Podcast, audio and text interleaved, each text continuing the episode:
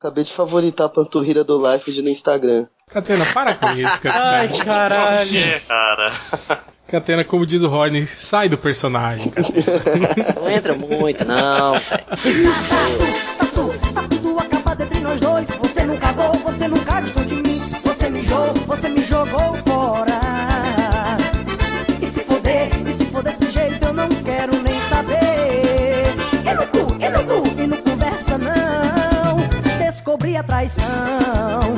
Começando agora o podcast MDM, podcast mais filosófico e universal né, do reino de Sagan da internet brasileira. Hoje a gente vai aproveitar aí que na segunda-feira foi aniversário, né? Ou melhor, foi a data de aniversário do Carl Sagan, né? Porque ele já virou poeira de estrelinhas, né? Ele não É uma- comemora mais aniversário. É, é, é homenagem à morte dele também? É, não, homenagem à morte. Comemoração da morte.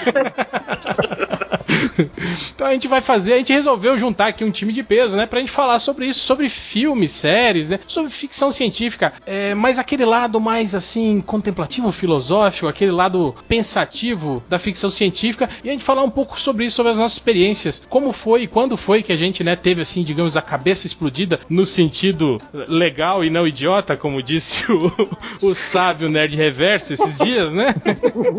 não no sentido idiota que as pessoas usam hoje em dia, né? Como ele disse, né? E, e a ideia é essa, né? A gente falar um pouco sobre isso, sobre como a, a ficção científica, assim, digamos que abriu nossas cabeças, né? É, é, e nos fez, assim, pensar, né? Coisa que hoje em dia o cinema não faz muito, né? Com a gente. Então a gente, nós temos aqui Que isso, hoje. cara? E o, e o Interestelar, como assim não faz pensar? É. É verdade. Faz pensar tanto que chega um momento que Eu tu não pensa, resisti. puta que pariu, né, cara? Como eu já falei, o resumo daquele filme é: ficamos, né? é, Quantos anos eles ficaram no. no- 20 anos, 23 anos. Não, né? 20 eles ficaram só no planeta quando eles Ah, voltaram. é, pra- não. É, teve mais. Ficou tempo. uns 60 anos no espaço pra descobrir que o amor estava atrás da estante. Atrás É, de. Tempo você. O, amo- o amor Resumo da resolve história. tudo, gente. O amor está Amor, atrás de você. amor está atrás do armário, né? Entenda É, isso não, quiser. Mas é um filme que te faz pensar, pensar quantas vezes ele vai tentar explicar de novo como é que funciona a relatividade. né? Eu não devo ter entendido, ele tá repetindo várias vezes. Não é possível. Não, o que eu falei, a parte mais infame foi quando caiu no buraco negro o, o astronauta e aí caiu o robô junto com ele. E o robô fica perguntando, né? Ah, o que está acontecendo? Ah, aí o cara tá- fica explicando pro robô, né? Ah, eu acho que isso aqui é uma dobra temporal. E aí é, o que está acontecendo é isso. Fomos nós mesmos que construímos para levar as respostas para minha filha que está ali do outro lado. Oh, estou atrás da estante, meu Deus, né? Mas chega de falar de Interestelar, a gente não vai falar só sobre isso. Então temos hoje aqui o Lojinha, Olá. o Máximos, Boa noite. o Nerd Reverso, Opa, o Algures. O réu. É, temos aqui o réu, esse que vos fala. Temos também os nossos grandes convidados. Temos aqui a Adriana Mello. Olá, vida longa e próspera. E vindos diretamente do Cinecast, que acabou, né? Agora eles vão estar batendo ponto aqui no MDM. Eu não queria né, falar pra aliás, vocês. mas- ma- mais um, Novas mais um aquisições. competidor que o MDM derrubou, né? É verdade. Continuamos Derrubar- vencendo, né? Continuamos vencendo. Exato. Omelete que se cuide. Sites bons se fodem e a gente continua aí. Se cuida aí, Jovem Ah, Nerd. Provando que vaso ruim não quebra. Então temos aqui o Bruno Gunter Olá, horror a todos. e o Harald Striker. Alô! Então é isso, né, galera? Eu acho que a gente pode começar justamente com isso, com as nossas primeiras impressões, assim. Quando foi assim que vocês tiveram o primeiro contato com essa ficção científica assim contemplativa que vocês olharam e falaram, caralho, velho, né? Você quer começar, Harold? Ah, cara, é fácil, né? É fácil. É 2001 mesmo, cara. É 2001. Que filme diferente, cara. Eu já falei isso lá no Cinecast, que Deus o tenha. Poxa, é um filme sem gênero. Ele não é ação, não é romance, não é terror, não é comédia, não tem emoção no filme, cara. Que coisa fantástica isso. Nós que somos seres humanos e gostamos de chorar, gostamos de rir, ah, gostamos de ficar tensos com ação ou com suspense. Não tem nada disso em 2001, cara. O filme começa em silêncio, sem nenhum maldito narrador explicando o que os macacos estão fazendo na savana. Isso é fenomenal, cara. Cara, ele tá mostrando pra você desde o início, este é um filme diferente. Se você não quer abrir a sua cabeça para algo novo, que é o que todo ser humano deveria fazer na face da Terra, abrir a cabeça para algo novo, então saia da sala e vá viver lá sua vida medíocre. Esse filme é diferente. Vá assistir Star Wars. É isso aí, cara. Ô, ô, ô, Harold, mas assim, concordo inteiramente com o que você falou, mas tipo, que idade você viu 2001 pela primeira vez? E se você já teve essa sacação quando você viu pela primeira vez? Você é, um- é- é um- era um guri prodígio que nem o, o falecido Malandrox. Não, calma, gente, calma. Eu não quero dizer com isso que eu, quando assisti pela primeira vez, e sim, assisti quando era criança, devia ter uns 9, 10 anos, eu entendi o filme. Não, claro que não. 2001 não é pra criança, né? Só pra começo de conversa, né? Não é pra criança. Tem o Ron Jeremy no filme. É, eu, eu, eu lembro, é, eu, eu acho que a, a minha primeira experiência com esse tipo de ficção também foi com 2001 e no cinema. Eu devia ter acho que uns 12 anos quando eu vi 2001 no, no cinema pela primeira vez. É lógico que não em 1968, né? 68 você já era velho. É, em Foi 68. 69, né?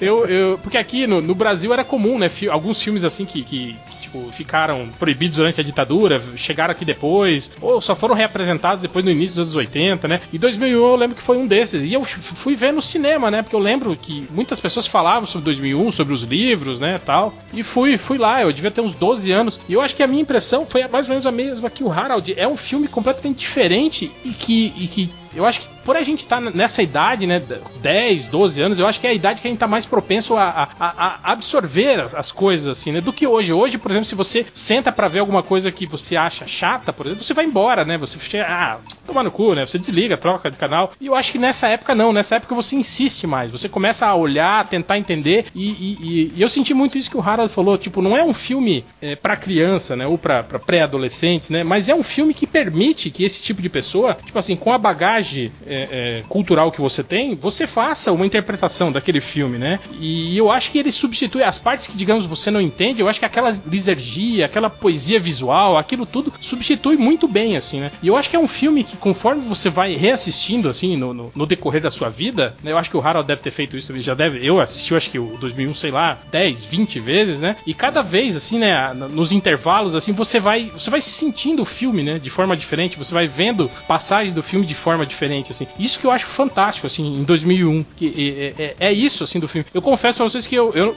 o Harold é o especialista, né? Já leu os livros, né? Já, já pesquisou a respeito, mas eu não, não, não fiz isso, né? Eu, por, por exemplo, não assisti, não, não li os livros, né? Então eu não sei as respostas. Ah, não, mas isso é, isso é importante até ser dito. Os livros não importam. Não importam, cara. Porque a gente tá falando de um filme. Sim, sim. Se a gente estiver falando aí sim da literatura, aí sim a gente pode abordar, claro. Mas o filme, ele tem que se sustentar sozinho, sem nenhuma outra referência. Apenas referências cinematográficas, Mas você diríamos. concorda, Harold, que a partir do momento que você lê o livro, algumas coisas que são sugeridas no filme, você já passa a fazer um link direto, assim, né? Você... Claro, claro, claro. É que a gente A depende sonda, né? muito. É, pois é. A sonda é uma leitura literária. Você entende que a criança estelar é uma sonda, ou seja, Dave Bowman foi reduzido a nada. Ele virou um instrumento do monolito. Isso é o que você entende pelo livro. Arthur C. Clarke, ele não é muito. Ele não gosta muito da metáfora, ele não gosta muito da poesia. É, não, ele não gosta disso, ele gosta de tudo bem explicadinho, bem explicadinho. Então, no livro você vai encontrar muita resposta. Mas Stanley Kubrick, ele é um diretor de cinema. Ele não tem que ficar te dando respostas. Ele não, ele detesta o maldito narrador em off. Então, você realmente fica sem, sem chão diante daquela esquisitice, um feto orbitando o planeta Terra. O que, que você vai achar que é aquilo? Aí você tem que ter um pouco mais de, de refinamento nas suas ideias, na sua experiência cinematográfica, porque aí é um outro entendimento, né? Você não sabe do livro, então você tem que entender apenas o filme. E no filme, eh, normalmente se subentende que a criança estelar é o próximo passo na nossa evolução. E que aquele monolito tem todas as características de um deus. Que seria, É um- é, é, me deu a impressão que, tipo, que seria o instrumento que levaria a humanidade ao próximo estágio, assim, né? Isso, isso. É que, eu, é que eu chamo de Deus porque ele é perfeito, né? Ele é um Sim, retângulo perfeito, não, não tem o que. não tem como acessá-lo, né? Ele é uma escuridão, ele é uma incógnita na sua frente. É quase como um Deus, né? Por isso que eu falei. Mas enfim. Eu acho que é meio que faz o link com o início, né? Porque a gente vê os macacos se aproximando do monolito e de repente a gente tem aquele corte temporal pra, pra estação orbital. Então, tipo, dá a entender que o monolito levou os macacos a evoluírem, né? E chegarem a, a A nós. usar a né? ferramenta, É, né, aí, é aí o- pro espaço, né? E que agora o monolito tava de volta pra levar a humanidade, digamos, pra mais um salto evolutivo. Então, outro Sal- ciclo, né? É, um salto em termos, né? Que, um salto que leva milhões de anos. Mas olha, é, é interessante assim ouvir o Harold dizer que é é realmente um filme que você precisa ass- reassistir algumas vezes para conseguir entender boa parte dele, né? Eu, eu confesso que eu me sinto até um pouco melhor agora, porque a primeira vez que eu assisti lá atrás, ainda adolescente, eu te confesso que eu terminei o filme não entendendo e me perguntando o que, que eu tinha acabado de assistir. Puxa, isso daí é uma coisa muito importante que as pessoas têm que parar de, de ter vergonha. Se você não entendeu o filme, Você é burro, cara, que loucura. tudo bem. Assista de novo. Não é um crime capital, gente. Mas o que eu acho fantástico no, no, no, no 2001 é que é um não entender diferente, né, Rara? É um não entender que você sai assim, né? Você A sai. sensação é, É. que muita coisa aconteceu Tipo assim, e você não caralho. sabe por onde começar a absorver, né? É, tem, tem alguma coisa acontecendo aí atrás, mas eu não tô conseguindo captar exatamente, mas tem uma, uma lógica ocorrendo aqui. Tem algo aí atrás da estante que não é o amor. Não é, não é o meu pai, né? Cadê, cadê o Matthew McConaughey pra explicar pro robô o que tá acontecendo? Eu, eu vi o 2001 também quando era moleque, a primeira vez. Eu, eu também admito, eu não entendi absolutamente quase nada do filme. Eu até pensei assim, poxa, eu sou burro, cara, eu não entendi isso aí. Mas eu sou muito aconteceu burro, com não é vocês. possível. Primeira vez que eu tentei ver, ia passar na Globo de madrugada, aí era quarta-feira, eu lembro bem, porque chegou na, na parte das estações espaciais com a música clássica, o que aconteceu? Eu dormi, né? Dormi acho que as três primeiras vezes que eu tentei ver. Era que nem o vento levou, né? É. Não, mas fica assim, fica uns 10 minutos tocando música clássica, mostra o negócio, tá com sono, é impossível. E a Globo não ajudava, né? Passava de madrugada esse tipo de filme. É, passava sempre. tipo no, no In- Intercine, né? Aliás, parabéns. A Globo passou esse filme como o primeiro filme do ano de 2001. Eu me lembro até hoje. Olha parabéns. Olha aí. Foi igualzinho. Primeiro ano que não foi Ben-Hur, né? O primeiro filme do ano.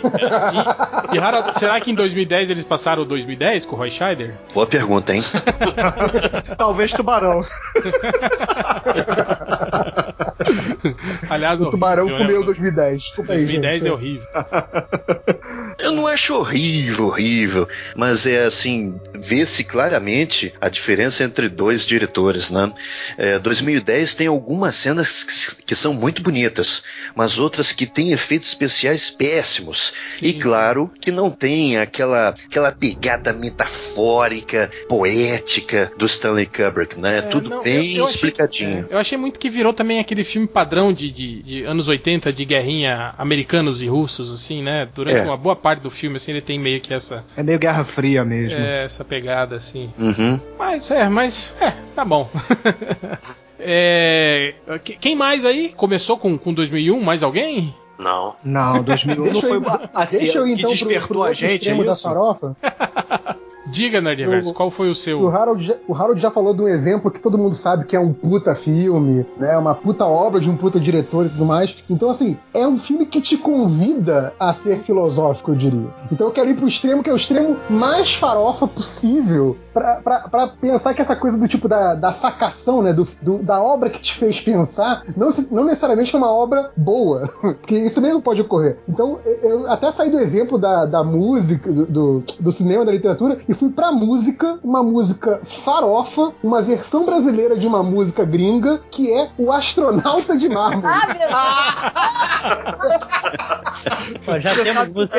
Essa barra dessa versão, né? Deixa, deixa eu dar, deixa eu dar o, o contexto pra vocês, que quando essa música lançou, eu tinha lá meus 7, 8 anos, né? Obviamente não fazia ideia de que isso era a versão nacional de uma música gringa, não tinha essa consciência. Fui saber disso e conhecer Bowie e tudo mais, burro velho. É, mas assim, quando, né, na, na, na TV eu via aquelas músicas, né? Aquelas músicas que tocavam, né, em novela, em filme, em coisa assim, quando eram músicas em português, e geralmente são músicas muito lineares, né? E essa música conta uma coisa dessa coisa espacial e o que, que é a solidão no espaço, é, é uma letra que, sabe, tipo, reverberou comigo e me, e me fez sair da música e pensar, nossa, realmente o espaço deve ser um lugar solitário, sabe? E, então, assim, é um troço que, sabe, a, a coisa da reflexão, eu só trouxe esse exemplo Pô, Você pensou assim que o espaço, a solidão é tão normal, au au, né? É, então, ó. Eu separei, eu separei a letra aqui pra vocês, olha só. A lua, o lado escuro é sempre igual. Au Olha au, lá. Espaço, a solidão é tão normal. au au. lá. Desculpe estranho, eu voltei mais puro do céu. Eu fico pensando, cara, o que, que acontece com o cara no espaço? O cara não tá mais na Terra, o que, que o cara tá pensando? Sabe, tipo, ele não tá mais pisando no chão, sabe? Tipo, é, é um troço que, assim, é bobo, mas que, assim, mostrando que qualquer coisa é, pode ser aquele estalo de uma reflexão, sabe? Então, eu, eu- quis ir, por exemplo, mais farofa possível, exatamente porque eu sabia que ia ter coisas brilhantes sendo citadas, que nem o, o 2001, pra mostrar isso, que é, acho que até articula bem com aquilo que o, que o, que o Harold falou, de que às vezes você é, pode não ter um entendimento de primeira, e às vezes simplesmente decodificar uma obra também não é extrair tudo que você pode ter dela, sabe? Então, acho que qualquer obra, por mais tosca que seja, às vezes pode te dar um pensamento legal, sabe? Então, acho que esse é um exemplo disso. Mas eu vou te falar que eu gosto de Astronauta de Mármore. Eu não acho essa música tosca e quero que você se retrate. Não fale isso. Acho melhor que a Eu do David Bowie. A música tem, tem, tem um valor sentimental pra mim, eu gosto bastante da música. Eu vi uma entrevista do Teddy Corrêa, ele falando esses tempos atrás aqui. Essa é a música, a versão mais odiada, né? Que, do- do- a versão nacional mais odiada de uma música estrangeira é, é essa que eles tiveram o prazer Eles de fazer. conseguiram derrubar então o Yahoo, né? É verdade, pô. Não, mas é porque eu- a galera, a galera que é fã de Bowie, eu conheço alguns, eles têm ódio mortal dessa música, assim. Eu acho A engraçado. música é ruim? É não, gente, é não. Que Não é ruim, cara. Vai. Aquilo que se fazia no Brasil em 89, sei lá, que é o ano dessa música, 89, 90, tá, tá ali, tá, tá no. Uma coisa que me intrigava era as luzes queimam seu nariz azul. Né? A poesia. Ah, ah, É que- poesia. Isso Não, é dá que na verdade não é. não é seu, é céu, que na ver- nariz não, azul. É que não é céu matiz azul, é É, eu falo. As nuvens queimam, o eu acho- céu matiz azul. Não, eu acho que é nariz azul mesmo. cara. E no site de letras tá nariz, hein? É, que ele fala, na, na entrevista ele aqui, até né? falou sobre isso, que era, que era uma, uma, uma correlação com o lance da, da cocaína, né, de Ah. queimar Nossa. nariz e coisas Tá assim. massa, Ele precisava rimar, sabia. inventou, né? Ele tava É, É, só, eu acho que isso foi meio que uma explicação. só, só avisar a galera que está entre nós também, Marcelo Guaxinim do SciCast. Ué, olá, eu, eu entrei aqui, tá rolando autoajuda? O que que tá acontecendo? Chat do UOL. Eu entrei aqui, o cara tava declamando Astronauta de Mármore, assim, meu Deus, que chamada é essa? Qual é o tema que eu tô perdido? Entrei num podcast muito errado, né? é, a próxima a gente vai declamar Legião Urbana. A- a- Aí eu saio do podcast. Não, aí tem que ter um mínimo de nível, gente. Vou pô. pegar Faroeste Caboclo. Isso. Aí fechou duas horas de podcast. Porque, porque o podcast, podcast MDM já não é grande o suficiente, né? É, e, e, e você, Bruno? Você falou que não foi com 2001 também, né? Que você teve a sua primeira É, assim, que me despertou pra ver filmes com ficção científica, etc. Talvez tenha sido aquela pegada do Star Wars, né? Porque quando eu era moleque, Star Wars fazia muito sucesso. né? E apesar de não ser aquela ficção científica, aquela coisa toda, né? Mas pro moleque era uma coisa divertida. Então muitos rip-offs do Star Wars me fizeram ser feliz quando criança. Eu lembro em particular de um que tinha o Sean Connery, que se chama Outland, mas Porra, eu acho muito legal esse filme. cara. Esse é aquele que ele, Comando que ele usa a sunga vermelha? Não, Não, esse não, é esse é Zardóis. Não, esse é Zardóis. Zardóis você Putz, respeita, porra. invisível, tá? Por favor, a cabeça Zardóis de você gato respeita. É. Mas o, Ok. o que eu queria falar que é um, é um remake dos Sete Samurais dirigido pelo Roger Corman, que é o Battle Beyond the Stars. Nossa. Mercenários, Mercenários das Galáxias. Isso aí, Harold. Harold não, Hell, né? Já é um cinecast. Ih, vão descobrir que é a mesma pessoa. Pam. Oh! Exato. Mas o que eu acho legal é que esse filme, ele tem um, protagonista tão, tão idiota quanto o Mark Hamill, cara. Tem o Richard Thomas ali fazendo o Luke Skywalker igualzinho, igualzinho, porque ele não tem expressão nenhuma também. Ele era o John Boy, né? Dos É. Walkers, né? Ele era a estre- estrela mirim aí que veio do. de uma série famosa quando eu era criança. E, e o melhor, o real, não sei se você lembra que o Chewbacca do filme era a Sibyl Danny, né? Que é um Chewbacca muito Exato. melhor. Não, e o que eu acho engraçado nessa história do, do- dele é que, tipo assim, ele era um, um matuto, né? Do, do, do- o, o- o Luke Skywalker, pelo menos, era um bom piloto, né? Ele sabia pilotar desde de, de jovem, né? E esse cara, não, se eu não me engano, ele aprende a pilotar, né? No, no, no filme, né? Tipo, ele não sabia nem usar a nave. E de repente ele já tá lá numa luta, né? Lutando contra o- os melhores pilotos lá, né? É verdade, é verdade. E o filme tem também o John Saxon, né? Que, pô, foi um grande vilão aí do- dos anos 80 e 90, né? Que a galera deve Cara, lembrar. eu, eu fui procurar a imagem desse filme, só tem foto da mulher com decotão, assim. Exatamente, pô.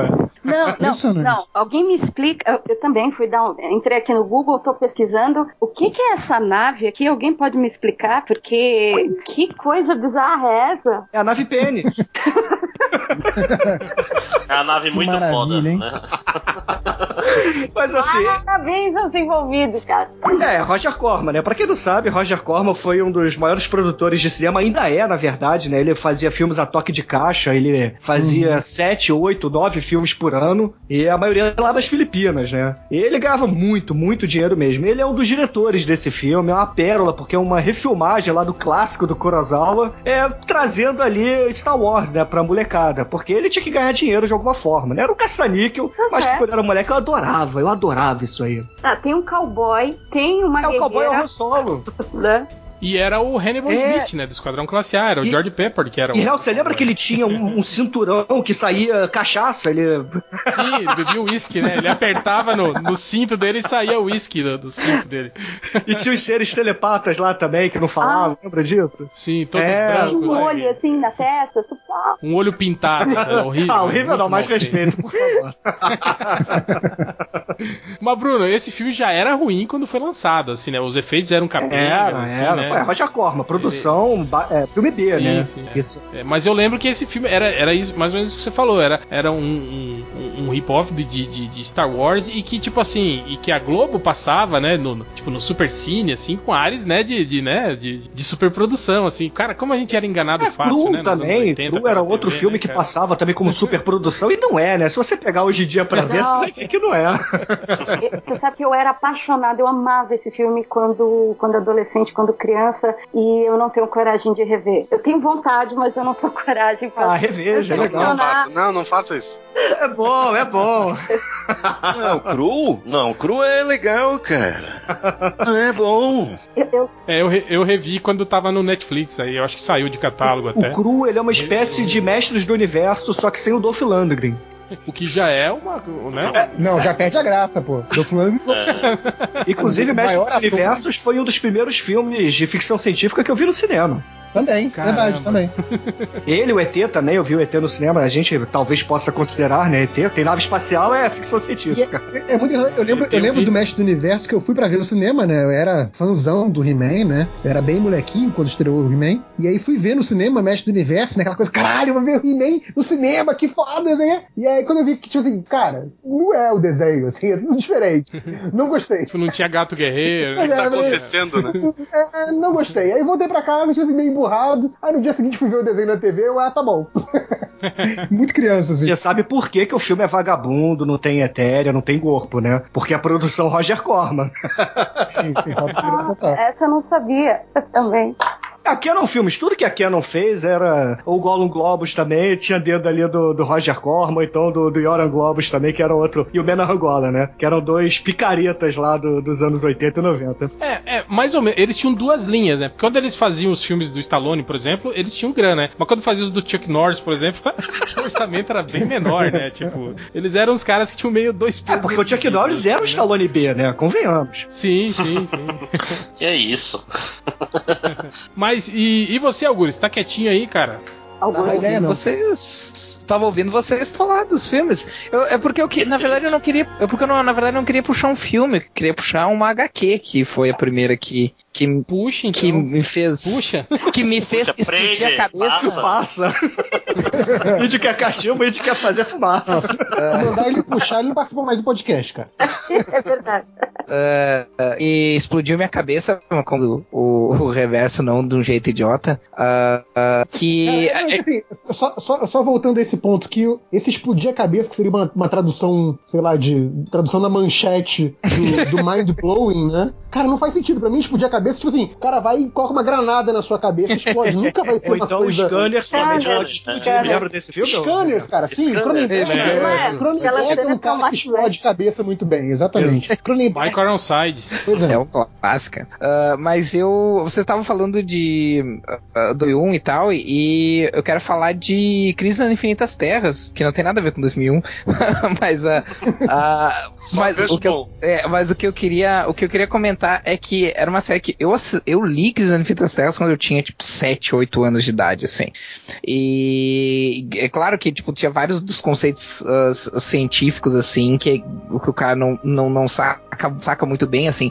Mas eu já certa idade pra sacar algumas questões que eu, na verdade, não saberia definir naquela época como éticas, mas algumas questões éticas meio tensas, assim, do tipo, de chegar a um ponto e, ah, ok, tu não tem mais a Terra, tipo assim, todo um universo inteiro não existe mais, sabe? E aí tem o super-homem daquela Terra, é o único cara que sobreviveu e ele tenta voltar pra Terra dele pra ver o que aconteceu, depois que eles juntam todas as últimas terras que sobreviveram, virou, virou uma só, e ele tenta voltar pra Terra 2 e não tem mais nada assim, sabe? Então, essa questão de, de fazer o cara refletir coisa assim, eu lembro que tinha várias coisas muito loucas, assim, que, que na época eu ficava olhando, do tipo assim, nossa, co- como é que seria um mundo onde tu, tu sabe que tu tem, em, em algum, tem um outro tu, assim, que é, que, sei lá, fez sucesso enquanto tu não fez, que é rico enquanto tu é pobre, ah, ou então essas coisas de os, os universos estarem sendo dizimados, assim, e tu não ter. Porque, cara, eu era criança, então, tipo, na minha cabeça, eu ainda, eu ainda tinha aquela cabeça viciada, tipo, ah, eu sei que no fim os mocinhos sempre vão vencer, ou coisa assim, né? Então eu tinha aquela coisa do tipo, cara,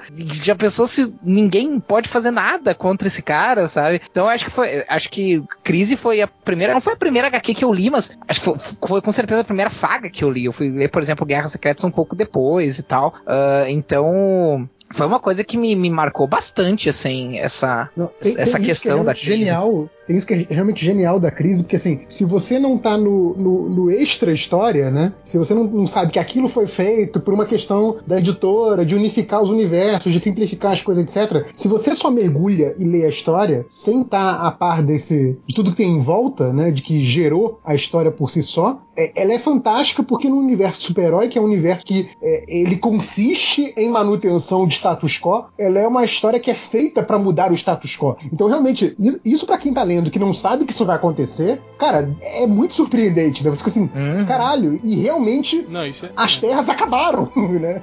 Caralho, Sim, e eu não salvaram as terras, exemplo, né? Sim, exato. Eles salvaram Eu- cinco terras que eles tiveram que fundir em uma só. Mas, é, tipo, eu- o, o- eu- infinitos universos foram destruídos, assim. Exato, tipo, exato. É, eu acho que isso que era, era, era muito legal nessa época. A, a gente não tinha esse acesso à informação que a gente tem hoje, né? Uhum. Eu li também na época que, que essa, que essa revista saiu. É, então, acompanhei, tipo, mensalmente, esperava, né? Ela saiu assim, picada entre os vários títulos da DC, né, em formatinho na Ela época. abriu, né? E, e- é, exatamente. E eu, e eu lembro que era, era justamente essa sensação, assim, que o Augusto falou, de você ver, assim, tipo, primeiro, ter o primeiro contato, né? Às vezes terra, né? Tipo, com, com um mundo paralelo, né? Que você não não não estava habituado. E, e duas páginas depois ele ser completamente destruído, assim, né? Você, se- tipo, você olha, pô, olha só que personagem legal. depois tudo sumia, né? Na, na nuvem de antimatéria. E aquelas então coisas- é algo muito chocante, realmente. e tem- pra, dizer, pra quando você é, é E tem criança, aquelas né? coisas idiota de, de criança também, né? Assim, do tipo, por exemplo, uma das primeiras coisas que aparece é a Terra 3, em que todos os heróis são vilões e o, e o Lex Luthor é o único herói. Ah, e aí tu vê os vilões tentando salvar o universo. Aí quando tu é criança, tu pensa assim, caramba, até os vilões estão tentando salvar o universo. Significa que a Sim, coisa sim, tá, é- tá Nossa, perdida, né? Fudeu, assim. Ai, ai, eu queria voltar a ter essa... Ma- Mas a Marvel, a Marvel também foi. fez isso isso no 11 de setembro, não lembra que aparecia o Doutor Destino chorando? Chorando, isso.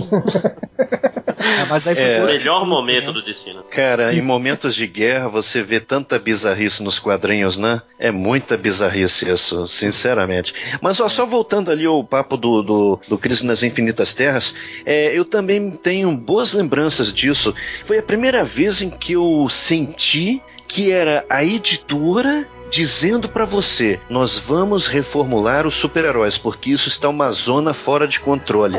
É, é a primeira vez que eu, que eu senti, a, entendem? A, a editora é, conseguindo encontrar uma solução artística para o seu problema editorial. Muito criativo isso, muito criativo. Acho até isso mais interessante do que a história em si. Mas calma lá, eu tô dizendo que Crise nas Infinitas Terras é uma história ruim. Porra, esse cara ainda tá aí, rapaz, fazendo o quê, rapaz? Eu nunca gostei do da diagramação do George Pérez. Sempre achei muito, muito poluída. Eu nunca Tira esse gostei. cara do podcast. Ah, não, não, ele desenha bem, ele desenha bem, mas ele é muito repetitivo e ele é muito cansativo. Até porque naquela época a gente tinha as revistas em formatinho. Sim. Né? Lembre-se É, eu ia disso. dizer. Não, a, Mas- a arte, é, a arte é. dele no formatinho não dá, cara, porque ele, ele já comprimia muito no original, né? E aí quando, quando leva quando leva formatinho é, é, é ficar contando formiguinha, né? Não tem jeito. Ô, Harry, você achava ele. Você não gostava da narrativa ou você achava que ficava muito poluído os quadros? A, a diagramação compactava demais e aí ficava super poluído dentro daquele espaço mínimo. Mas é claro, essa é uma impressão por conta do formatinho. Eu nunca li Crise nas Infinitas Terras no seu tamanho original americano, É, eu né? também, né? Eu acho que eu nunca também. É, foi lançado aqui uma. Acho que a Panini relançou uma mas eu não cheguei a ler. Eu li Sim, sim. duas, duas, duas edições diferentes da crise, na época que saiu abril, disparado em várias revistas, assim, no Super Homem, no Super Amigos, blá blá, e que foi a primeira vez que saiu. E depois, mais pra frente, eu comprei uma edição, não que era três edições, mas também era formatinho. É, é, pois é, é, eu li Três em três É, eu li volumes, essa, né? Os encadernadinhos da, da Abril em formatinho. É. Eu li essa daí primeiro. Não, e, o- e o legal de crise é que hoje em dia a gente, a gente brinca com essa banalização da ideia do tipo assim, ah, o universo nunca mais vai ser mesmo. Mas, mas, mas se for parar pra analisar, no caso da crise foi verdade, o universo nu- nunca foi o- foi o mesmo. Tipo, levou 30 anos pra eles voltarem a, a repensar, tá, vamos trazer o, multi- o multiverso de volta, essas coisas assim. Mas pelo menos uma geração a gente pode dizer que o, que o universo realmente, o universo desse nunca foi o mesmo. Isso que eu ia falar, hein, Algures? Eh, Levou 30 anos, né, pra eles, tipo assim, reformu reformu re-reformularem depois de crise, né? Agora eles fazem uma, Uma vez por ano, né? uma, uma reformulação. Não, é, na verdade não levou 30 anos porque eles fizeram mesmo reformação com zero horas. É, fizeram aquele Teve zero hora, zero né? hora, hipertempo, É, né, aquelas paradas. Mas, mas se for pensar, ali foi mais tipo uns, uns reajustes, né? Mas ah, vamos dizer que a, a cronologia se teve relativamente estável, né? Mas ah, se a gente pegar o universo pré-crise e o universo pós-crise, realmente o universo foi uma coisa completamente diferente, né? Ah, se, se pegue o. no- eu, eu não, não me encaixo ne- nesse exemplo, mas imaginem o. o e eu acho que. Não, imagino que nenhum de nós, imagine o cara que já tinha 30 anos na época do- da crise. Ah, o Harald. Que já lido um monte de.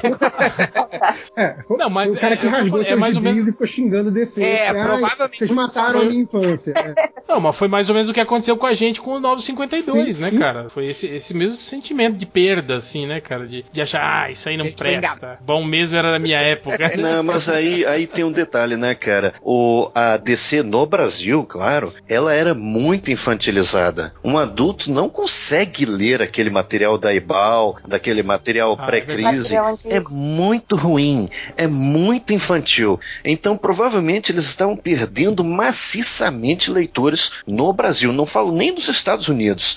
Então, sinceramente, eu acho que não houve no Brasil esse sentimento de que estão mudando os meus personagens, eu estou ofendido, vamos queimar tudo. Não, acho que E não. outra, né? Senso de cronologia é uma coisa que só surgiu com a DC depois, aqui no Brasil, depois daqui, né? Porque antes disso isso não a, a, a não só abriu, ah, os outros editores elas meio que cagavam pra cronologia, né? de publicar, pra de sincronizar. diversas épocas É. no- é, nas mesmas publicações, sim. Pô, eu lembro de, de ler Super Amigos que tinha história do Superboy dos anos 70, sabe?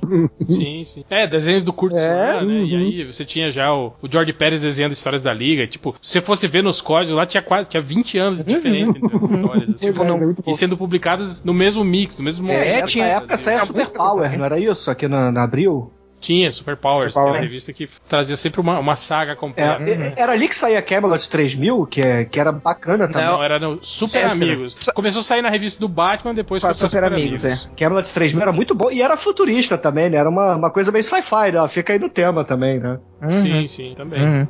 Mas e você, Adriana? Ah, então, é, eu, eu tava puxando aqui pela memória. é, olha, o que, que eu consigo lembrar, assim, lá, década, finalzinho de 80, 90, uma coisa que eu assisti, assim, que não que seja bom, nada, mas acabou me marcando a época foi Duna. E não sei se vocês já leram. O filme ou o livro? O, o livro é então, maravilhoso. então é, o meu primeiro contato foi com o filme. Foi aquela coisa assim, meu Deus, peraí, esse é o Sting, o cara que canta e agora ele tá aí nesse filme? Que- E assim, foi em termos de ficção científica foi uma das coisas assim que mesmo eu tenho consciência que não é uma coisa legal, que a adaptação não foi bem feita, mas aquilo acabou me marcando. Sabe, a coisa da especiaria, a coisa da.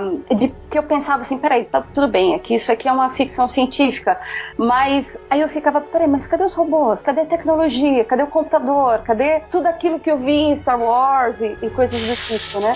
E eu lembro que isso me chamava atenção, de ser algo no futuro, mas não ter tecnologia, não ter nada do tipo. É, o lance da especiaria, que eu lembro que me chamou a atenção, assim, puxando as minhas lembranças lá de trás tal. Eu confesso que eu não li o livro, eu tenho vontade de ler o livro, meio que para apagar algumas coisas da cabeça, e muita gente já falou isso para mim, que eu tenho que meio que apagar o que eu assisti e ir atrás dos livros, que eles são bem melhores do que a adaptação. Sim, muito, muito, muito Eu- melhores. Sobre Duna, eu, eu já vi gente falando. Tem uma série, acho que de, de, de, filme. Do, do sci-fi. Eram, eram telefilmes, É. né? Me falaram que são, são. Eu não cheguei a ver esses, esses outros três filmes aí que saíram, mas é do sci-fi. É do sci-fi, pois já, é. já com o pé atrás. É, já é mais fiel, mas é mais fuleiro. Esse que é o problema. É, mas é muito mais fiel aos livros. Só que é aquele fiel superficial, porque o, o problema dos livros é que, por exemplo, o fato de não ter robô tem uma É explicação. aquele Fiel uma Zack guerra. Snyder, você quis dizer. É, é, é bem passando por alto, entendeu? O livro, é, é o mundo que o Frank Herbert criou, que é no, é no ano 10 mil da humanidade, Uhum. tem uma explicação de por que, que, por que, que não tem computador inteligente. Porque já teve uma revolução das máquinas Uhum. há não sei quantos mil anos atrás que a humanidade conseguiu vencer. C- Cyberdyne, É, 1997. só que demorou um pouquinho mais. Aí, E, e- e todo o negócio é que a viagem espacial sem computador, ela é treta, porque o hiperespaço, a chance de tu bater em alguma coisa é muito alta. Ah. E os caras usam a especiaria pra enxergar no futuro e Uhum. ver uma rota que a nave vai passar sem bater em nada. É o único jeito de viajar em, em hipervelocidade. Isso é toda uma base pra fazer um, é, um paralelo com época mercantilista, com. Uhum. Como é o nome? É, a Companhia das Índias Ocidentais, toda aquela época, Sim, sim. 1600, qualquer coisa. to- Mas, é, mas, mas eu achava legal o filme, tipo assim, sem ter essas explicações, porque ele me citava, tipo assim, a imaginar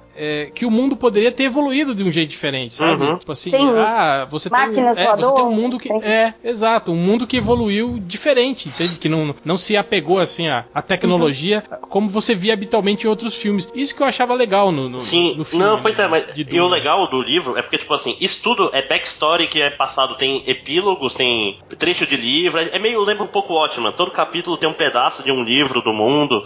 É aquela história, se o cara tá lendo com pressa, isso tudo que eu falei, ele não sabe de nada disso, entendeu? É que nem Game of Thrones, é que nem essas obras mais de construção de mundo, o cara pode ignorar isso tudo e só ler a história principal. É, é que nem, por exemplo, é uma coisa que Star Wars herdou, que a... Eles lutam Herdou, de... não, copi, Copiou, copiou. Não, fez uma do- homenagem não creditada, por favor. Pelo amor do, do filme do, do Rodorovsky, que é. Eles lutam. Por que, que eles lutam de faca? Porque todo mundo anda com escudo. Ah, Então, é verdade. É Os caras treinam. Do- do- É. O escudo ele protege contra Qualquer coisa rápida. Qualquer é, coisa que é, chega rápido, tiro ele de- a dispara. distância, não é? Eu lembro que era alguma coisa assim. Aí, aí o cara treina com a faca. Qual é o jeito da luta? Tu entra, tu entra dentro do escudo do cara com a faca andando devagar e depois tu dá a estocada. E tem toda uma arte marcial baseada nisso. Tem, é muito, é um mundo muito bem construído. Só que aí no filme não tem condições, nem numa série de sci-fi, né? O, o Máximos, você falou aí do Jodorowsky, você sabia que ele fez uma versão original desse filme que acabou não saindo, né? Sim, sim, o documentário é maravilhoso. Inclusive. Aí tem o documentário da pro... é, aí tem o documentário da produção e os conceitos de arte todas, né, que foram feitos pelo Moebius, acabaram virando ah, Incal, que é sensacional. E pelo Geiger, cara, que virou o Alien também. É, exatamente. Esse, esse filme é o filme mais importante que jamais foi feito da ficção científica. Cara, com arte do Moebius, isso, isso é. É o Incal, você não conhece Incal? Corra atrás agora. Para de gravar, entendeu? Sai, abandona essa gravação e vai ler isso. Mas por que, é. que o filme acabou não. A proje o projeto o... não indo pra frente? É ah, porque é, juntar o Jodorowsky, o Geiger é. e o Moebius, eles ficavam só, só usando. Eles ficavam fumando sonhos, né? Igual. Não, o Salvador dali ia, ia ser o imperador. É, era, era loucura. Caralho, o Orson Welles ia ser o Barão Harkonnen, ia ser o filme mais absurdo do mundo. não, mas aí é óbvio que não deu certo. E, e aquela história, você já viu a Montanha Sagrada? Eu não botaria dinheiro cara, no.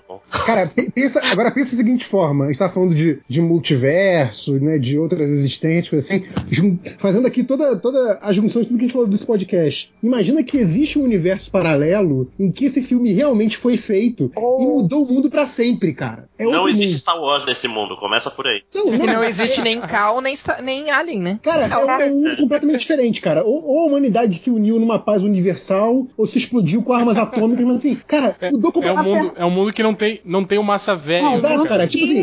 É um mundo que o blockbuster é. O lado positivo é que não tem Prometheus, né? Nesse mundo. Meu Deus. Já pe... É um mundo em que os blockbusters tem, tipo assim, sete horas de duração. É, isso é o cabeção, assim. assim. Se... Sim, sequências, sim. assim, de, um, de uma hora e meia, assim, licerce, é, é, instrumental, em que não acontece nada e as pessoas ficam em transe. Mas, ó, ó, é a maior polêmica filme. Que mundo chato, é, hein, cara? Que o novo Buster tem só quatro horas. Exato. O pessoal, o pessoal, Todo reclamou, critica, o né? pessoal né? reclamou de, de Senhor dos Anéis porque era uma diversão muito fugidia, assim, muito. Ah, uma, uma, produção de Michael Bay e David Lynch, né? Ah. Transformers 3. Ah, tive uma AVC agora.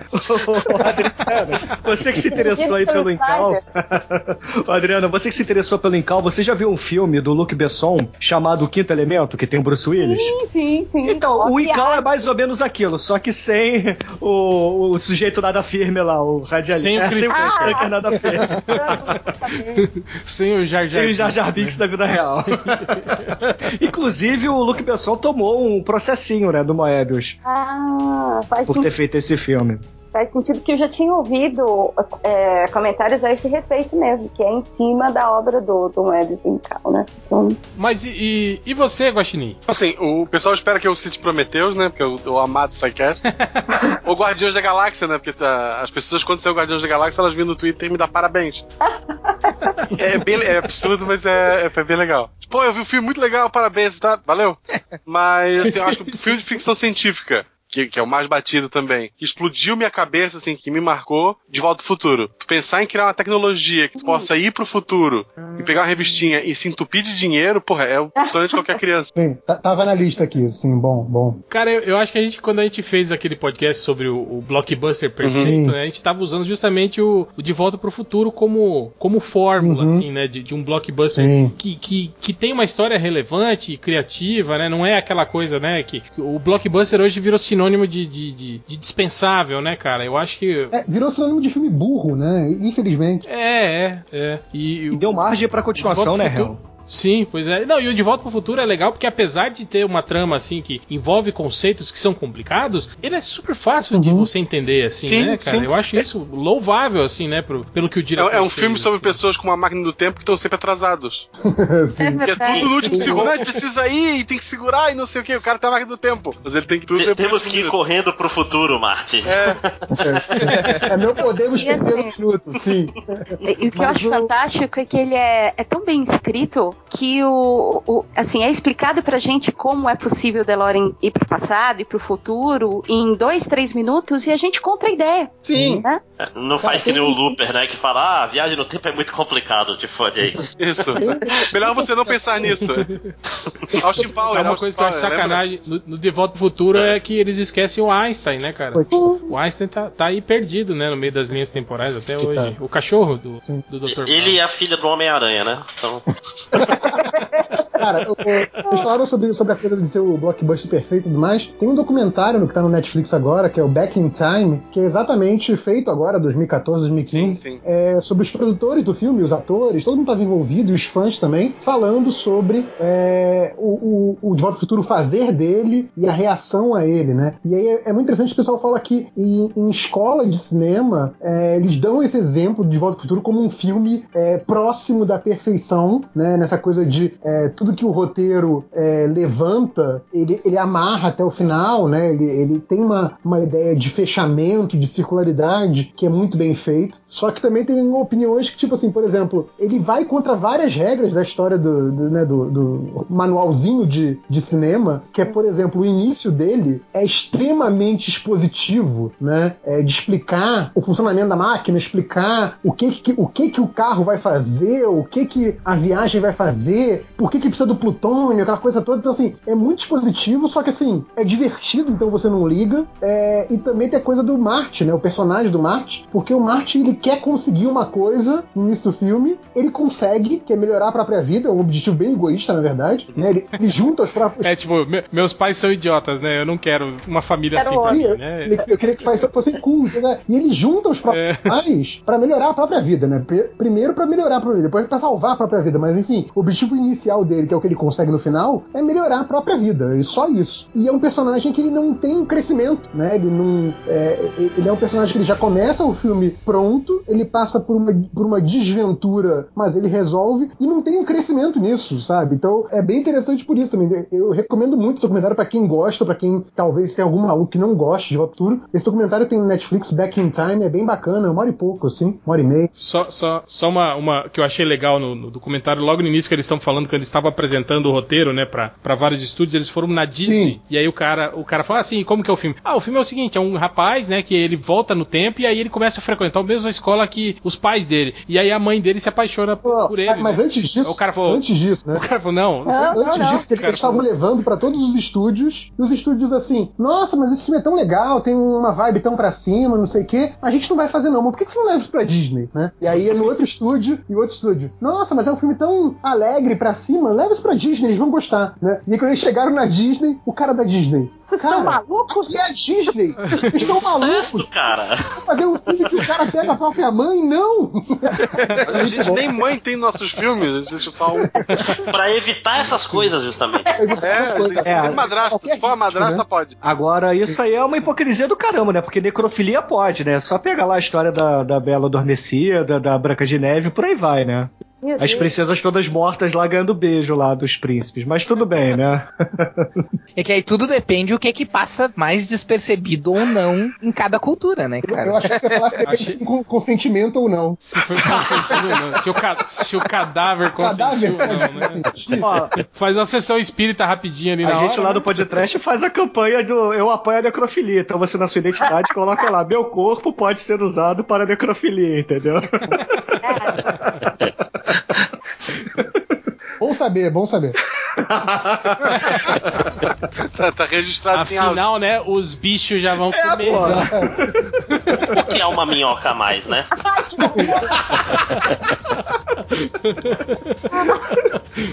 Tá- Tava demorando pra ir pra escatologia, é uma maravilha. Quem que faltou? Faltou você, né, Máximos? Opa, opa, sim. Ah, sim, é, acho que o filme. Só um segundo. Eu não vi esse. Foi arrotar, foi arrotar. Só um É, segundo. só um É um outro de viagem no o- tempo? eu- Aqui deve... Eu vi o 60 Meia-noite e um, segundos. É, talvez. Cage. Mas é, é, é de, é de viagem no tempo também. É um filme que eu vi eu tinha uns 12 anos, eu acho. É, É um filme do Monty Python, né? Já começa assim. Que é um filme de viagem no tempo com Brad Pitt, com o Bruce Willis, que é Os Doze Macacos. Puta, que filme foda, cara. Ah, Gosto esse filme é gosto foda. muito. Filme é Esse foda. Filme eu já, fui foi. ver ele, eu já fui ver ele mais burro velho. É, eu sei lá, com uns 15. É, também mais velho. Não, Mas eu, é vi no, eu vi no cinema com 12 anos sem saber que porra era aquela. Cadê os 12 macacos? O que está acontecendo? Né? Você achou que ia ser tipo Congo? É, né? é, Congo, pois é, que Do saiu Sam é, quase no né? mesmo ano, Clint assim. Eastwood, né? Cadê o Clint Eastwood dirigindo o caminhão aqui, pô? E porra, que filme Cara, uma coisa que foda. sempre me incomodava na- nas pessoas, cara, é que eles ficavam. diziam que não gostavam. Várias pessoas me diziam na época que não gostavam do filme porque ele não conseguia mudar o passado. Eu ficava muito puto porque que a primeira coisa que os caras falam no começo do filme, tipo, ele não vai mudar o passado, ele vai voltar pra pegar um espécime que ainda não foi atingido pelo vírus e vou levar de volta pro futuro. É isso. É, a ideia dele é Sabe? mudar daquele ponto em diante, não o passado em si. É, é, as pessoas queriam um final feliz, né, Augusto? É, acho que se as pessoas tivessem lido a máquina do tempo, saberiam que não é possível. não, mas o cara, mas eles inclusive falam no filme, não, então é disso, tu vai pro passado, tu pega um espécime qualquer, ah, porque naquela época o vírus ainda não existe, então a gente pode pegar, pegar uma espécie de lá, a espécie ainda não foi atingida pelo vírus, a gente pode criar um, um- um, ah, anticorpos pro, pra no presente, né, que é o futuro deles, a gente poder resolver esse negócio, poder voltar pra superfície. Essa que era, essa que era o, que era o bagulho, né? O que me, me explodiu a cabeça, eu acho que o, que o Máximos vai entrar nessa questão aí, a- apesar disso, a questão do paradoxo temporal, né? É um dos poucos filmes que trabalha muito bem a questão de paradoxo temporal, muito assim. bem, muito bem. Sim, Ah, a melhor parte do Pois é, não, e ele trabalha com a ideia do, do o passado já aconteceu muito bem. Todas as coisas que ele ele dá dica que são misteriosas no começo é ele mesmo que faz, né? É, Sim, assim, sim, sim. Não, e, e eu lembro que o que eu fiquei bolado com esse filme foi que depois eu li uma matéria, eu não lembro aonde, não sei se foi na Super Interessante, alguma coisa assim, que algumas passagens desse filme são baseadas em casos, assim, clássicos da psicologia. Tipo, o lance do, do cara encontrado no, no, no fronte de batalha na Primeira Guerra Uhum. Mundial, Sim. que falava o inglês com, com um sotaque diferente. Cara, tipo, e tinha um caso na psicologia que, foi, que aconteceu isso, tipo, do- em 1913, 14, sei lá, encontraram um cara no meio das trincheiras lá e o cara falava eh, com, com um sotaque diferente e, e tinha, e tinha essas histórias de, de, de que era viajante no tempo e não sei o que. Cara, isso foi muito foda, assim, sabe? Eu me senti meio que quando eu li o Do Inferno, do Alan Sim. Moore, que ele, Exato. ele, ele enfiava um monte de referências, assim, reais, né, no meio da história, assim, né, cara? Aquilo é muito, Cara, é o- muito o melhor legal jeito isso. de você colocar é, alguma coisa inexplicável na sua história é você buscar esse inexplicável de histórias reais inexplicáveis. Que aí fica assim. mundo real, é, isso- Caralho, exatamente. isso, isso realmente é baseado em alguma coisa que não é alguma coisa fantasiosa ou impossível. É simplesmente inexplicável, né? É. Então, assim, é. Cara, a gente ainda não tem como explicar isso. Talvez um dia tenha, Ah. talvez não. Isso é muito foda. Isso é que nem o, o finado Assassin's Creed, que. Finado porque não importa mais, que ele tentava pegar todas as, as teorias de conspiração do mundo e botar na- no meio da história. Todas, todas. Tipo, Todas. E- e- e- ó. é, Área 51, aquele, aquele navio que o pessoal ficou, ficou preso no meio de, de teleporte, Calma como aí, que é o tinha, nome? tinha reptilianos? Não, é. Tinha reptilianos, eu não, não considero. Tudo, Quase. devia ter, cara. Quase. o, Mas é que nem os teóricos de conspiração do mundo real, né, cara? Porque pra eles todas essas conspirações Estão interligados. realmente É- é contraditórias só- coexistem. Ah, mas tem uma é coisa genial, que cara. vocês estão esquecendo sobre os Doze Macacos que é super bacana e super original. O... É uma história original, vocês sabem? Eu acho que é. O Até Terry o- Gilliam até onde eu geralmente. sim. Não, não lembro. Bom, vamos considerar então que seja do Terry Gilliam lá e do, do seu Tô olhando, tô olhando. Vai, vai roteirista. falando. É, é, o que é interessante é que o homem, o viajante, não suporta a experiência. Ele acha que está endoidecendo, que é tudo Esse- invenção da cabeça dele. sim. Isso é fenomenal. Enquanto até então, o que, que a gente vê? A gente vê o viajante do tempo como se fosse a pessoa mais sã do universo. Para ele tá tudo certo, tá tudo tranquilo. Não faz sentido. Não, não Isso faz sentido coisa nenhuma. Isso vai contra as leis de Deus e da natureza. O homem tá viajando pelo tempo. Como que isso vai funcionar na cabeça dele? E não funciona. Até o final do filme, quando a mulher tem a ideia de deixar aquela mensagem na secretária eletrônica. Uhum. Não, mas uma coisa legal, Harold, é que quando ele para de acreditar é quando a psicóloga resolve resolve acreditar ao mesmo tempo. E Isso. a gente tem uma reversão de que a psicóloga passou o filme todo tentando falar você é doido, você é doido, você é doido. E quando ela acha que ele não é doido, ele, não, eu sou doido, me dê remédios. eu sou doido, eu quero melhorar. Não, mas, mas o, o foda do filme é que, aqui. tipo assim, é que você que tá assistindo, você também começa a ficar na dúvida, né? Num certo ponto. Vai que ele é doido, É tipo, né? a- Nossa, é, é tipo, tipo Ilha do Medo, né? Sim. Tipo assim, que tem um monte de filme que tem essa fórmula, né? De que você compra a ideia, né, da aventura e de repente você fala, não, tipo uma mente É. brilhante, né? Uhum. Tipo, caralho, não, era tudo loucura da cabeça desse filho Por da exemplo, né? tem aquela pegando- cena pe- fantástica lá da banheira, que ele, ele, ele tá lutando contra alguém, eu não sei direito quem que é, e aí ele o joga na banheira de um, de um de uma pensão, de um motel, não sei. Aí o Bruce Willis pega uma faca, um canivete, sei lá o que que é, e ele arranca o próprio dente na frente do sujeito. Por quê? Porque na loucura, entre aspas, dele, aquele dente é que o localizava temporalmente gente. Sim, que foi o que o mendigo falou pra ele que arrancava todos os dentes pra Sim. não ser localizado pelo pessoal do futuro. Mas uma coisa que eu acho, mas uma coisa que eu acho legal disso que o Haru tá falando é que não é só a questão da viagem no tempo perturbar psicologicamente, que é uma coisa que não é que ainda hoje não é tão não é comum de se trabalhar, ah, mas também é aquela coisa de que tipo assim, em um momento, cara, imagina imagina ah, um, um de nós na, na- na situação dele. Em algum momento você vai perceber, cara, comparado ao mundo que eu tava, é melhor ser louco nesse mundo aqui. tipo, até acontecer, até acontecer a merda que acontecer, quando acontecer, eu já vou ter morrido, ou o que quer que vai ter acontecido se eu continuar aqui, sabe? Tipo, chega um momento que eu simplesmente aceito, ok, prefiro ser louco então. olha, E, nesse e ele era meio autista o tempo todo no filme, né? Em Algures, eu acho que é meio que o paradoxo lá do. do, do como é que é? O Cypher, né? Do, do Matrix, que é o cara Sim. que fala: Não, eu não quero viver É, nesse mundo sim. de merda, né? Eu quero voltar pra Matrix e ser feliz lá, É. né, cara? Tipo. a ignorância é uma Só pra dar a benção. referência aqui dos dois macacos, é, ele é baseado num curta francês chamado. Nem é curta, acho que já tá 28 minutos, já, já tá no limite do curta. É, É ele, é um né? curta, é, ele é o curta francês chamado La GT, de 62, do diretor, do criador Chris Marker, ou Chris Marquet, sei lá. Nossa, muito bem lembrado, é horrível. horrível. Eu ia dizer, ah, que curioso, tia. Grande Chris Martin! inspirado, inspirado nesse La GT, que é esse curta aí. Nossa, mas é, olha, eu vou te dizer que uma das maiores surpresas que eu já tive vendo um filme foi naquela ceninha do final, na hora que você faz a conexão, que o cara que ele via quando criança morrendo na- no. Era no aeroporto? Era, em- não No aeroporto, no aeroporto. Né, no aeroporto. Na verdade era ele, né? Do futuro. Sim. Eu lembro. Ele se traumatizou morrendo, é meio assim. É muito maluco isso, muito maluco. Não, e ele, e ele marcou a própria morte na mente dele, né? Quer dizer, Aham. aí a vida dele travou, né? Virou um circuito fechado, né? Não, não tinha mais possibilidades. Então, a- aquela hora você percebe também que, cara, tinha que ser daquele jeito, independente de qualquer coisa de viagem do tempo, né? É, é mentalmente ali. E aquela brincadeira do a gente vê a vida diante dos olhos antes de morrer, é, tipo, basicamente foi verdade Né? no caso dele. O cara levou macabramente ao pé da letra, né? Esse filme é muito bom, é um, é um dos meus filmes favoritos, com certeza. Eu acho que É foi bom um dos primeiros filmes, assim, É que a gente percebeu que o Brad Pitt é, não era só um Podia cara muito atuar. bonito. Verdade, verdade. Outra grande É. verdade, assim. Ah, o Sim, a Seven também, né? Era mais ou menos da mesma época, né? É, eu, Seven eu um pouco depois, que- uns três. Eu não sei, eu, eu acho. eu, eu, eu acho que eu, eu já tinha visto, assim, desde aquele Califórnia, Ah, lembra? Que ele faz o papel verdade, é um do- psicopata. Do psicopata, Verdade, é. É, isso eu não vi, não. A Juliette Lewis também, né? É, é. Esse filme era. Foi, foi o primeiro que eu vi dele, assim, que ele, que ele não tava fazendo papel de, do cara Aham. bonitinho, assim, né? da- E você, Real? Cara, é, pra mim, foi como, como eu falei, foi o 2001, cara. Foi, tive mais ou menos a- as mesmas experiências que o Harold aí na, nessa época. Eu já até já, já falei, pô. Mas e, e agora? eu posso Fala- puxar fala um outro filme, então? Não. Pode, vai, vamos lá fazer uma. Cara, já tá com 2 duas horas e 32 na SIC. Pode aí. Pode aí. Ó, aqui na, na minha lista tem só mais cinco obras, tá? Pode ir tranquilo.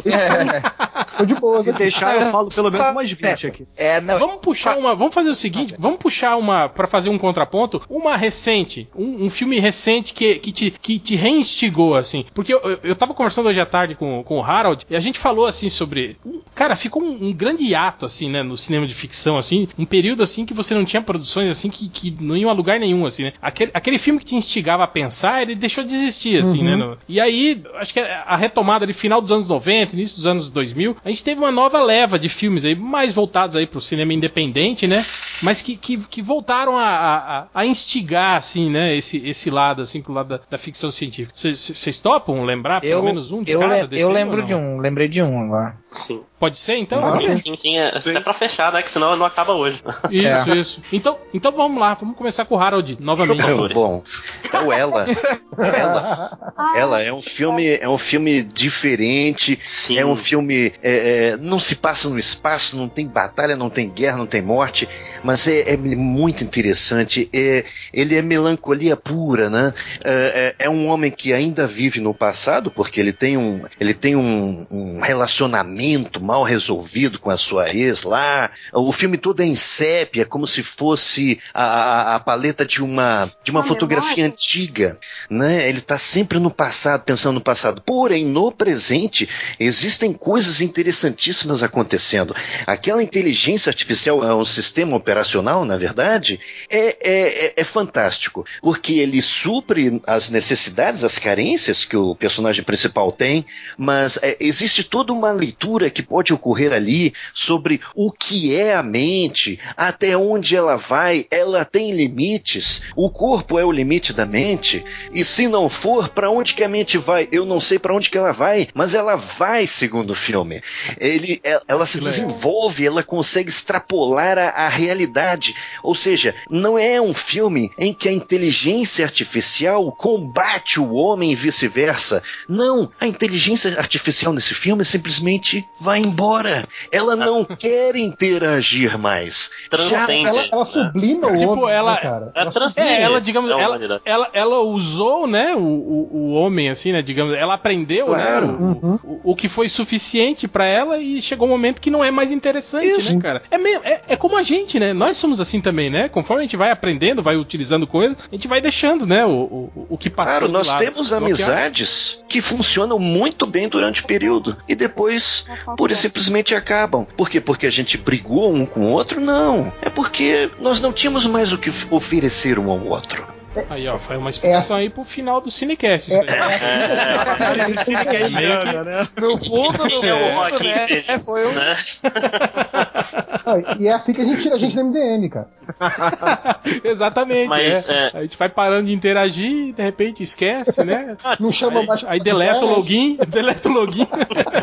Ah, mas uma coisa importante de ela, que eu tava conversando com um amigo meu, a gente trabalha com inteligência artificial e tal, é que é um mundo que tem inteligência artificial tão potente, tão desenvolvida. Qual é o emprego do Joaquim Fênix? Ele escreve cartas, né? E Hallmark, né? É. É, to- todos os outros é, empregos a inteligência artificial já resolve, né? A maioria das coisas humanas já resolve naquele mundo, então o pessoal acaba tendo emprego meio menial mesmo.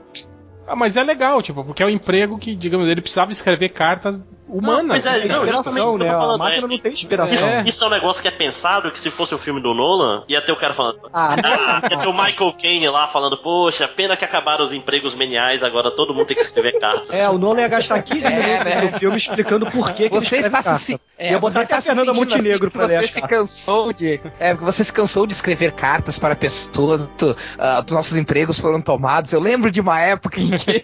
Ah, Nolan não desce. Mas essa é uma característica muito boa mesmo. Isso que o, isso que o Márcio nos falou é realmente um, um toque bem legal nesse filme. É. Bruno? Olha, tem um filme de 2007 que quem me apresentou, vejam só vocês, foi o Harold, que tá aqui presente, que é o The Man from Earth, né, Harold? Você deve lembrar muito bem. Lembra? Que é, na verdade, um homem que aparece do nada, né, na Terra. É um homem que veio do, do início dos tempos e um grupo de Ah, eu já vi esse filme. acadêmicos Muito bom, se reúne ali num- numa casa para bater papo e tentar entender o, o que é aquilo, quem é aquele ser, né? E aí a gente começa a entrar ali na discussão. E não tem nem efeito especial, não tem nada disso, né? É um filme de ficção científica pura. Você pode é, ignorar totalmente assim, ah, poxa, não tem raio laser, não tem faísca caindo do teto, não tem nada disso, nada, nada, nada. Não tem viagem espacial. É apenas a ficção científica pura. As pessoas conversando e debatendo o que é aquilo. É, é, é uma espécie daquele filme do julgamento, vocês lembram? Que os, é, os 13. Como é que é? O, o Sete Sete, Homens Homens e e uma sentença, né? Mais ou menos isso, só que com tema de ficção científica. É muito bacana, é muito bacana mesmo. Eu recomendo que vocês vejam. É, The Man from Earth de 2007. Pois é, pois é. É, se, é 7 ou é 13 homens de uma sentença? Acho que são 13, ou. Não sei, não lembro. 13. Enfim, 7 eu acho que é do. é, é o Faroeste. Não é 12? É, né? 12 homens e uma 12 homens e uma sentença. Eu acho que é isso. 12. É 12. É 12. Mas não tem que ser ímpar? Não, não, é 12, é 12. Não? É 12, né? Pois é, veja, esse filme aí, O Homem da Terra, ele tem problemas científicos. Mas, cara, a gente está falando de um filme de ficção científica. Ele não precisa obedecer à ciência, ele rela na ciência. Ele dá aquela. Ele, ele, ele fornica com a ciência, mas ele não é científico, entendeu? Então, as Mas, pessoas mas não a têm que ciência nesse caso estava morta ou não? não, não, não, não, não. É que é, todos ali são A acadêmicos. ciência não é careta. Todos ali em volta daquele Cromagnon, daquele imortal, são acadêmicos. Então, por isso que muitas pessoas reclamam da, da maneira como esses acadêmicos se comportam para tentar derrubar a ideia de que estão diante de um imortal. Esse, isso causa um problema seríssimo com quem eh, eh, não entende cinema como uma obra de arte, que é livre da ciência. Entende? As Exatamente. pessoas reclamam demais dessa parte, mas é muito furado. Nenhum professor eh, de faculdade falaria uma, um absurdo desse, não sei o quê. Ah, cara, relaxa, é um filme, é, é, é- é uma doce, é uma doce brincadeira em cima de um tema. O que você faria se estivesse diante de um imortal? Isso é fantástico, cara. De um imortal filme- que está na Terra desde o início dos tempos, raro. É, que não, não morre no final, né? Não morre no final, ninguém Nossa, chega com a espada, cara. ninguém decapita o cara. Não acontece nada disso. É uma pena, né? Christopher Lambert, Highlander, principalmente Não, o ele- dois, grande filme de ficção científica. É. Não, mas eu acho que esse cara aí deve ter matado o Christopher Lambert. hein? Não é, ó, só, só a última coisa sobre esse filme. Não é um filme clássico e ele nem é bem feito. É, ele é um filme, assim, tecnicamente fraco, mas a discussão que é bacana. Exato, é a ideia que é o charme Não, do ele, filme. ele é aquele que, que os não. Os civis de cinema, né? Os não iniciados em cinema, como é o meu caso, chamamos de filme de diálogo, né? É, é, um filme, que- chato que as pessoas falam. Esse filme é Não, chato. não chato, eu chamo de filme de diálogo. É, é filme que assim, tipo, é, é talking heads, né? Tipo, gente conversando, né? O filme é basicamente isso. É igual os 12, 12 homens e uma sentença mesmo lá. Sim, sim. É exatamente Cara, a mesma coisa, só que só Aliás, muda o tema da existe- discussão. E- Existe uma, uma tradição de filmes, agora saindo completamente do assunto do podcast, que o pod- podcast tá curto, né? Existe uma tradição de filmes que Beijo é na filme, né? É, exato. Filme de discurso, que eu acho que é uma tradição muito foda de filme americano. Você vê os filmes é, mais antigos, né? Filmes da era, era clássica de Hollywood, tem muitos filmes assim. É, filmes de discurso, né? Filmes que existe aquele grande discurso que, que finaliza todas as, as discussões levantadas no filme e aí todo mundo, né, é, dá assim, a vitória moral ao personagem que fez aquele discurso, que geralmente é o grande homem branco americano, aquela coisa toda, mas isso não é o caso. Mas é- eu acho uma coisa que se perdeu, né? Essa coisa do, do filme em que é, tem uma, uma verbalização como clímax. Isso não, não se faz mais hoje em dia, acho engraçado. O, ulti- o último que eu lembro é aquele A Time to Kill do Matthew McConaughey, que ele termina falando: Não, Imaginem que que, a lembro menina é, é o- é o branca. Pacific Rim, que é o Vamos cancelar o Ah. apocalipse. não. É, isso é um chavão, né? Talvez assim, frase, é, discurso motivacional, né? Um, um Sim, livro de autoajuda ali naquele momento é a cruzada, né? Com, É, então, com o Legolas lá, né? O, o filme de esporte talvez seja o único filme que tem um pouco dessa tradição ainda, né? Aquela coisa do o grande discurso final antes do último jogo. Mas depois tem uma cena de ação pra fechar, né? Mais ou menos, né? Teve o Perdido em Marte aí, né? Que foi um filme inteiro aí de, de motivação e até o discurso final do cara. né? Que, que não condiz com o resto do filme, né? Que é a maravilha. Que a gente já comentou. É, e, e que não tem no livro. que não tem no livro, pois é. Mas enfim. Mas era isso, real. É, quem mais? É, Adriana? Bom, eu, eu tava pensando um aqui, é, bem farofão, bem. que não tem jeito, é o que eu acabo gostando. É um filme do ano passado que. Engraçado que ele não fez assim, sucesso nenhum, mas apesar de ser farofa, eu gostei bastante, que é o Edge of Tomorrow com Tom Cruise. Sim, eu gostei sim, sim. pra caramba e passou batido, tanto aqui quanto lá fora. E assim, é um filme redondinho, tem uma. A, a, a Terra está sendo atacada, ah, os alienígenas estão, enfim, é, tocando terror. O Tom Cruise é mandado pra lá não como um militar, ele vai cobrir. Eu sei que ele, eu não lembro exatamente a história. É, não, ele, ele era, Ele era um jornalista, é, um relações, públicas. É, um relações Isso. públicas que, que, tipo, foi, foi sacaneado, né, pelo general, mandado para pro fronte de batalha, É. né? E o que tem de especial, assim, que eu achei legal é ele morre, só que ele fica preso ali num loop temporal. Ele acaba voltando sempre dois dias antes, três dias antes, e ele tem que ir é, é, nesse looping, ele vai aprendendo a na marra a lutar com esses com esses aliens. Ele vai meio que se tornando um, um militar assim. O, amarra. é, o, o legal é que, tipo assim, os aliens têm essa capacidade, né? Tipo, Eles não perdem as guerras. Eles porque- aprendem, né? É, tipo, quando, quando alguns, alguns aliens que são pontos chaves morrem, eles eles, re, Eles têm uma- tipo assim, É, uma- reseta. a consciência Consciência alienígena reseta o né? tempo, é, reseta o tempo e eles começam a guerra tudo de novo e aí ele sabe o ponto que ele vai morrer. Então ele pode impedir que ele seja morto naquele ponto, né? E aí isso vai fazendo sempre os alienígenas sempre irem ganhando, ganhando, ganhando até conquistar a Terra. O problema foi que quando um desses alienígenas morre junto com o humano, né, que é o Tom Cruise, essa capacidade passa pro Tom Cruise e aí ele começa a ter o mesmo poder que o que o, que, que o bicho, né? Toda vez que ele morre, ele retorna e lembra de tudo que aconteceu, né? Então, tipo assim, é legal que ele vai é, é, decorando exatamente como você, quando você joga milhares de vezes o mesmo joguinho, né? Você sabe de onde que os personagens vêm e tal, e vai acontecendo isso com ele. E aí ele encontra uma garota que já que tinha passado pelo mesmo problema. E aí ela fala que quando, quando ele for a- atingido, ele tem que morrer. Se ele não morrer, ele perde o. É que o- se- Porque o sangue ele- dele tá, né? Com... É, o, É, o é sangue que dele se tá- ele recebesse uma transfusão de sangue, ele voltava a ser uma Ele, ele perde, é, ele perde a capacidade de, de retornar. É, a chave toda estava no sangue que ele tinha recebido. É, quando ele- morreu o, o- o alienígena, o sangue desse alienígena caiu é, em cima do, do, do personagem Tom Cruise. E aí o lance do sangue do alienígena junto com o dele que fez com que ele recebesse esse poder. E aí o que eu acho super interessante é ver no decorrer do filme como ele vai aprendendo. Da mesma forma, os aliens estão aprendendo dali e ele está aprendendo daqui. Então, ele sabe, por exemplo, se ele passar pela porta direita, vai ter um alien ali e ele vai receber um tiro. Então ele vai para a esquerda. Aí ele vai à esquerda, ele recebe um outro tiro e morre lá. Então ele volta no looping e tem que, de ponto a ponto, de morte em morte, ele vai meio que como a gente faria num jogo, né? Avançando dentro da fase até chegar no mega super alien, tá? Acho que tá escondido em Londres, não é? Uma coisa assim. É uma marmota gigante. É. Faz uma piada com o dia da marmota, inclusive, né? Sim, é. É, foi isso que eu era o que a pensei agora. Pois é. Foi- É, mas quando esse filme saiu, a gente falou sobre isso, né? Que era tipo o, o, o feitiço no tempo com Call of Laser. com Independence, com Independence Day. Ó, Independence Day, é um, Independence Day é um bom filme também de ficção científica. É um bom filme de discurso, sim. também.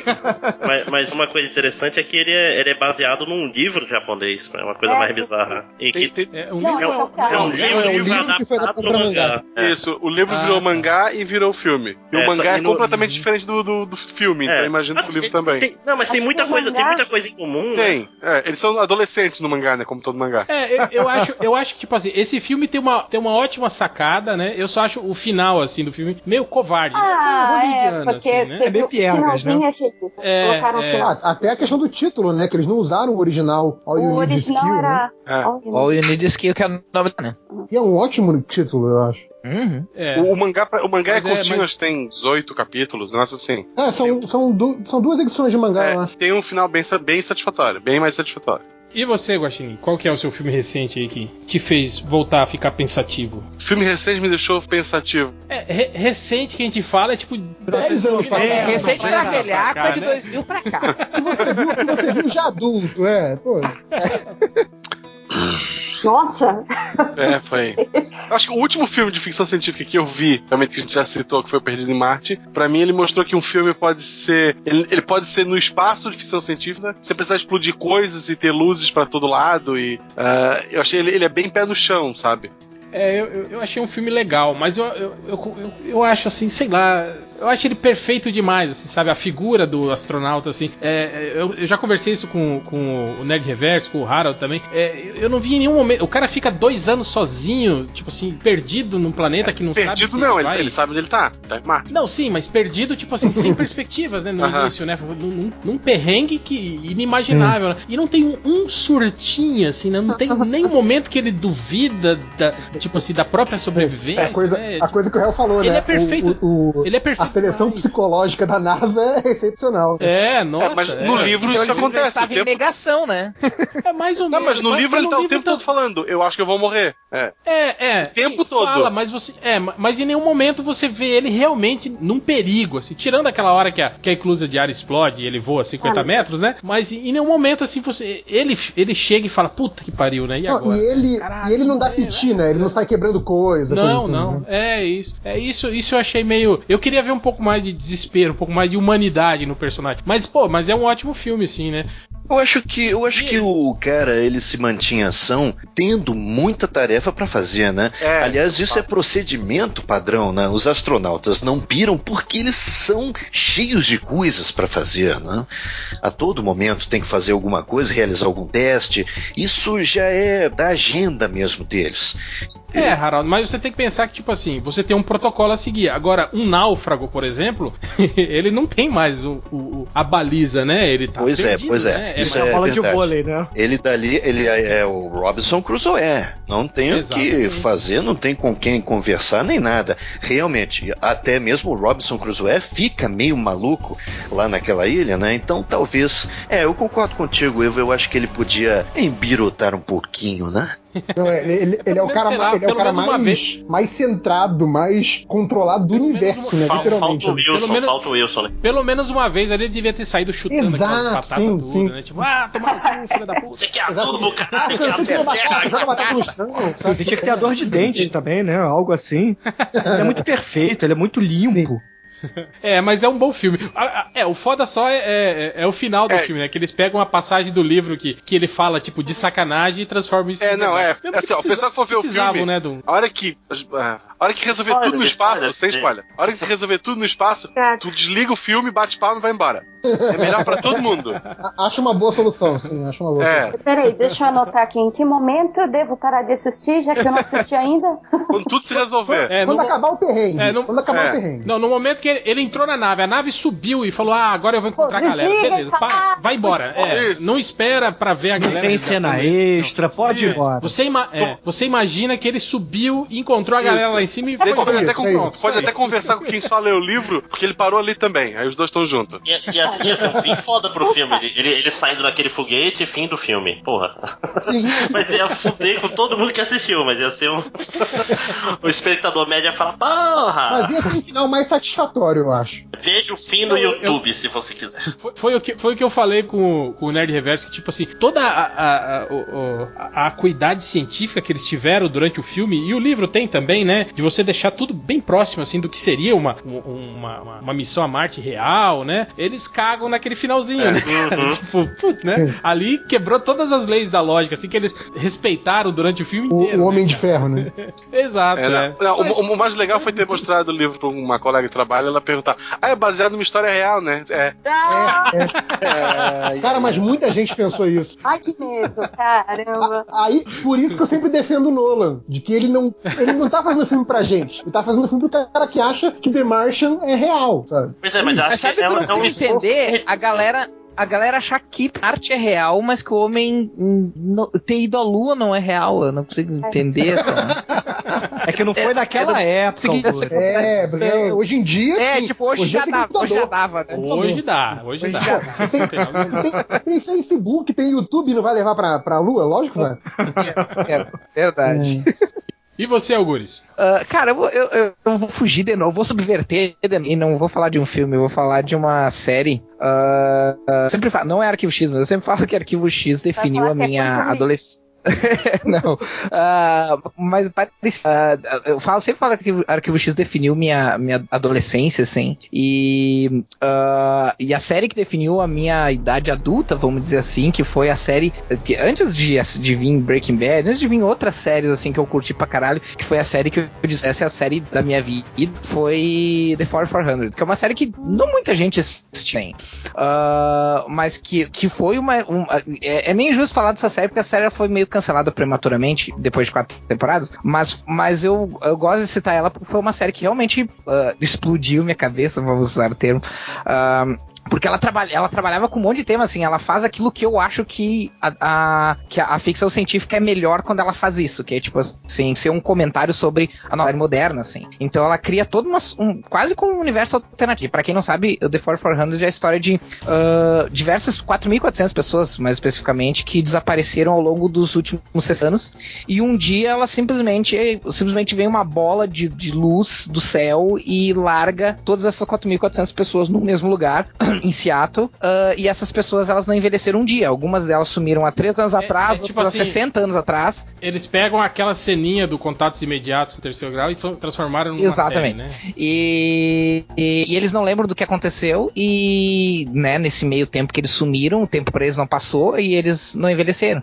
E aí eles viram a outra minoria. Aí entra a questão de ficção científica, que se começa a descobrir que alguns deles têm habilidades especiais e tal, ah, e aí eles criam uma outra minoria, assim. Só que o legal da série é que a série trabalha com uma série de questões, assim, de, de como isso muda toda, toda a configuração política, toda a configuração social, ah, certas questões religiosas e tal, tipo, com o tempo ela vai ficando cada vez mais complexa, assim, é, e mostrando o como é, nada vai voltar a ser como era antes, assim, como a, história começa ficando cada vez mais distante da nossa realidade, mas ao mesmo tempo refletindo a realidade, assim. Então, é, é uma série que eu gosto muito, assim. E é uma série que eu sinto muitas saudades, assim, que eu gostaria muito E ela não, ela, ela não teve episódio final, assim, produzido. Um Não, ela, assim, ela teve ela. a, a quarta temporada teve um final, assim, que seria o final da temporada, mas ela termina com um, um, um puta gancho, assim. Cara, eu odeio quando termina um E o pior é que é, o pior é que é um gancho que tu pensa assim, puta que pariu, caralho, agora eu quero ver o que, que vai acontecer. sabe? Tipo, sabe aquele gancho que tu pensa assim, puta que pariu, agora fudeu, agora eu tenho que saber o que acontece. agora sim, né? Agora sim. Agora vai, agora vai. Agora sim a coisa vai ficar a me- melhor temporada de todas. Foi cancelada, assim. Então, se- Cara, é por isso que hoje em dia eu não faço, mas eu só começo a assistir séries depois que elas já estão na terceira, quarta temporada. É, porque senão é consolidadas. É, aí eu falo, não, agora Pois eu é, vou, vou hum, começar aí em vez de trazer essa tem, ah, séries como War 400 de volta, eles trazem Heroes Reborn. E o idiota, idiota do Era isso que eu ia falar. Tá reclamando, tá assistindo. E porra. o idiota Algures assiste. Vou assistir até o final, porque eu sou um verme. Não, e agora eu vou assistir porque você falou que teve um episódio bom. Não, mas daí assiste só, só os dois episódios. Do, do- Não, não, não. Eu parei, que- eu, parei na, eu parei naquele episódio lá dos anos 60 da terceira temporada, não vi a quarta temporada. Eu acho que eu Ah, parei não, no final da perdeu segunda, nada. cara. Nem comecei a Eu terceira. também, eu também. Bosta, O- eu assisti tudo. É, é, é um ruim. Eu nunca vi uma série começar tão bem, tão mal. Muito Ô. Algures, essa questão que você falou aí da, da minoria e tal, como se fosse uma nova casta social, digamos assim, tem um quê de Distrito 9 também, aquele. que até é recente também, né? Aquele filme sul-africano lá, dos Sim, alienígenas. Sim, sim, sim, sim, sim. Não, tem vários paralelos. É, o, o The 400 é anterior, né? É de 2004. Sim, sim, mas o. É que o, Mas ele o Distrito 9 é de bastante- 2009, Nove, talvez. acho, é. É, Não, 2008, mas é- 2009. são, são ideias parecidas, assim, quando eles chegam, eles botam uns. o Ambos centena. copiaram Missão Alien. Tá? é, eu copiaram isso ali, é verdade, é verdade. E, e tem, tem uma série de questões legais, do tipo, ah, ok, o governo americano decide liberar todo mundo, porque todo mundo caiu no. Só que são pessoas de várias partes do mundo, né? E aí tem aquela coisa assim, ah, ok, tá, a gente liberou a galera. Só que assim, o governo indiano não, não vai aceitar o, o pessoal indiano que sumiu. E aí o pessoal começa a ficar por ali, começa a virar mendigo e coisa assim, tipo, cara, é, é muito foda. Ele, ele, ele começa a trabalhar uma série de questões assim, realmente. É a primeira vez que eu vejo é- é esse tipo de situação tratada de forma realmente realista, assim, do que, que realmente aconteceria, assim, com, com, com os governos, com a sociedade, sabe? Ah, é, é- muito interessante, assim. E aí tu tem toda essa questão, assim, tem governos que não querem os caras, e daí eles têm que ficar por ali. E aí tem todos uns esquemas, assim, tem uns que se acham que são os, o- os salvadores da pátria, o novo Messias. Ah, ah, tem o sabe? lado religioso também? Eles trabalham muito a questão, a questão religiosa é uma das coisas que eles mais trabalham. E o mais legal é que tem uma das temporadas que os personagens principais é simplesmente o cara que ele se acha o Messias, assim, ele acha, não, eu tô aqui pra salvar o mundo e foda-se o que vocês estão, que, é o que acham, eu vi o futuro e eu sei o que, que tem que fazer pra resolver. E assim, não- eles não colocam o cara como vilão. Esse é o que é o mais legal, assim, é uma, é uma série que não tem vilões, assim. É, é, é é muito legal mesmo, assim, eu gosto muito dessa série. Só se você falar. Legal. muito. Enfim, se falar. É, Máximos. Então, é, tem um filme que eu tava querendo falar faz muito tempo no MDM, que também é de viagem no tempo, que foi o primeiro filme que eu falei pra uma pessoa, cara, tu não gostou desse filme porque tu não entendeu. Aí o cara foi lá, viu de Ah, é novo. aquela, aquela frase de dono do saber, né? Não, mas é porque é um filme que a primeira vez que tu vê, tu fala que merda. Aí tem que ver duas, três, aí ele clica, Nossa, lê umas é? teorias. É um filme de viagem no tempo, feito com 7 mil dólares apenas, Ah, eu Que é- sei qual que é. que é Primer. Ah, pode falar. Puta, que filme maravilhoso, cara. Esse filme é sobre. Só um segundo. Tô com uma tossezinha bem escrota, não quero fuder mais ainda pro Nazik. É, é, um- é um filme basicamente sobre uns caras que estão querendo abrir uma startup, que eles fazem uma máquina pra tentar diminuir o peso das coisas, pra diminuir o custo de frete. Só que eles veem que as coisas que eles diminuem o peso, o tempo passa muito mais pra elas. Aí eles veem, porra, na verdade essa, essa coisa tá viajando no tempo. Então eles constroem uma máquina que consegue, tipo assim, eu ligo a máquina hoje, amanhã eu entro nela e volto pro, pro horário que eu liguei. E fazem todo um esquema pra ganhar dinheiro com loteria, com ações, óbvio, né? Que todo mundo vai fazer. Só que o filme, ele é. Ele entra em várias camadas, tipo assim, Inception é, é besteira comparado com. Tipo assim, é um filme que tu tem que ver uma timeline depois pra entender ele completamente o que aconteceu. Não quero entrar muito em, em detalhes, mas é um filme que, tipo assim, ganhou festivais e o cara fez com 7 mil dólares só. Só 7 mil dólares. e é um filme do caralho, do caralho mesmo. Mas a primeira vez que tu vê, tu não entende porra nenhuma. Tipo, tem É diálogos. que dá pra ver que ele é meio experimentalzão, né, cara? Sim. É bem um tipo, vamos, vamos trabalhar aí a narrativa e vamos fazer uns troços diferentes, assim. Não, e, o, e o diretor, escritor, produtor, o caralho de asa, o cara era tipo matemático, o cara, tipo assim, faz sentido, toda a parte científica do filme faz sentido, e ao mesmo tempo é um filme sobre amizade. Isso que é foda. tipo, apesar de todo o- background e funcionar muito bem, ainda é um filme sobre como pessoas que não estão preparadas psicologicamente agem quando. é, Lembra um pouco Breaking Bad, lembra, é, tipo, o cara. Achou um negócio que vai deixar todo mundo milionário, o que, que isso faz com as pessoas? Entendeu? Nossa, é um filme. Máximos, eu, eu vou colocar aqui na minha listinha do que eu devo assistir. Não, sério, sério, tô zoando. Não, e a- Mas coloca sete duas- vezes na lista. Coloca Não, esse- eu vi esse filme, eu nunca vou esquecer. Eu vi, eu vi esse filme duas vezes seguidas. Foi assim, sabe quando eu termino o filme e falo, ok, eu tô começando a entender, mas eu quero rever o começo dele pra ver os negócios aqui. Eu quero pegar, quero ver aquele. Aí eu vi ele duas vezes seguidas. Aí depois eu fui na internet pra ler e pra entender direito, entendeu? O nome disso é Síndrome de Estocolmo. O filme que sequestrou. Sim, sim, e tu sim. passou a achar que ele realmente é o melhor filme do universo. Não, mas o filme é maravilhoso. Primer, recomendo pra todo mundo. Tem no Netflix americano. É, bom, bom ele filme. é maravilhoso, mas só depois da terceira. É, vez. é, é, é tipo, é tipo a primeira vez que você tinha 12 anos, seu pai te deu cerveja, você achou uma merda. Aí você vai tomando, vai ficando, vai ficando seja, viciado, você vai estragando sua vida. merda. É. É, não, estraga a sua vida no final o filme, mas é ótimo. Mas, cara, eu gosto de filmes assim. Eu, eu gosto de filmes que depois que eu assisto, eu fico assim, cara, mas eu, eu, eu acho que eu vou precisar assistir de novo, porque tem, tem umas coisas que eu não sei se, se é realmente aquilo que tem. Tipo, eu me instigo a assistir, eu me instigo a. Eu faço. Eu me sinto assim quando eu vejo as cenas de ação do Transformers. Somos dois, somos dois, novo. Pra entender o que, que aconteceu, porque eu não consigo entender o que aconteceu. voando. Da vertigem, né? É, Nerd Reverso. Ah, eu vou roubar e vou falar rapidinho de um e, e mais ah, alongadamente de outro. Igual Costinha. Exato, Estratégia é, é. Costinha. Exato.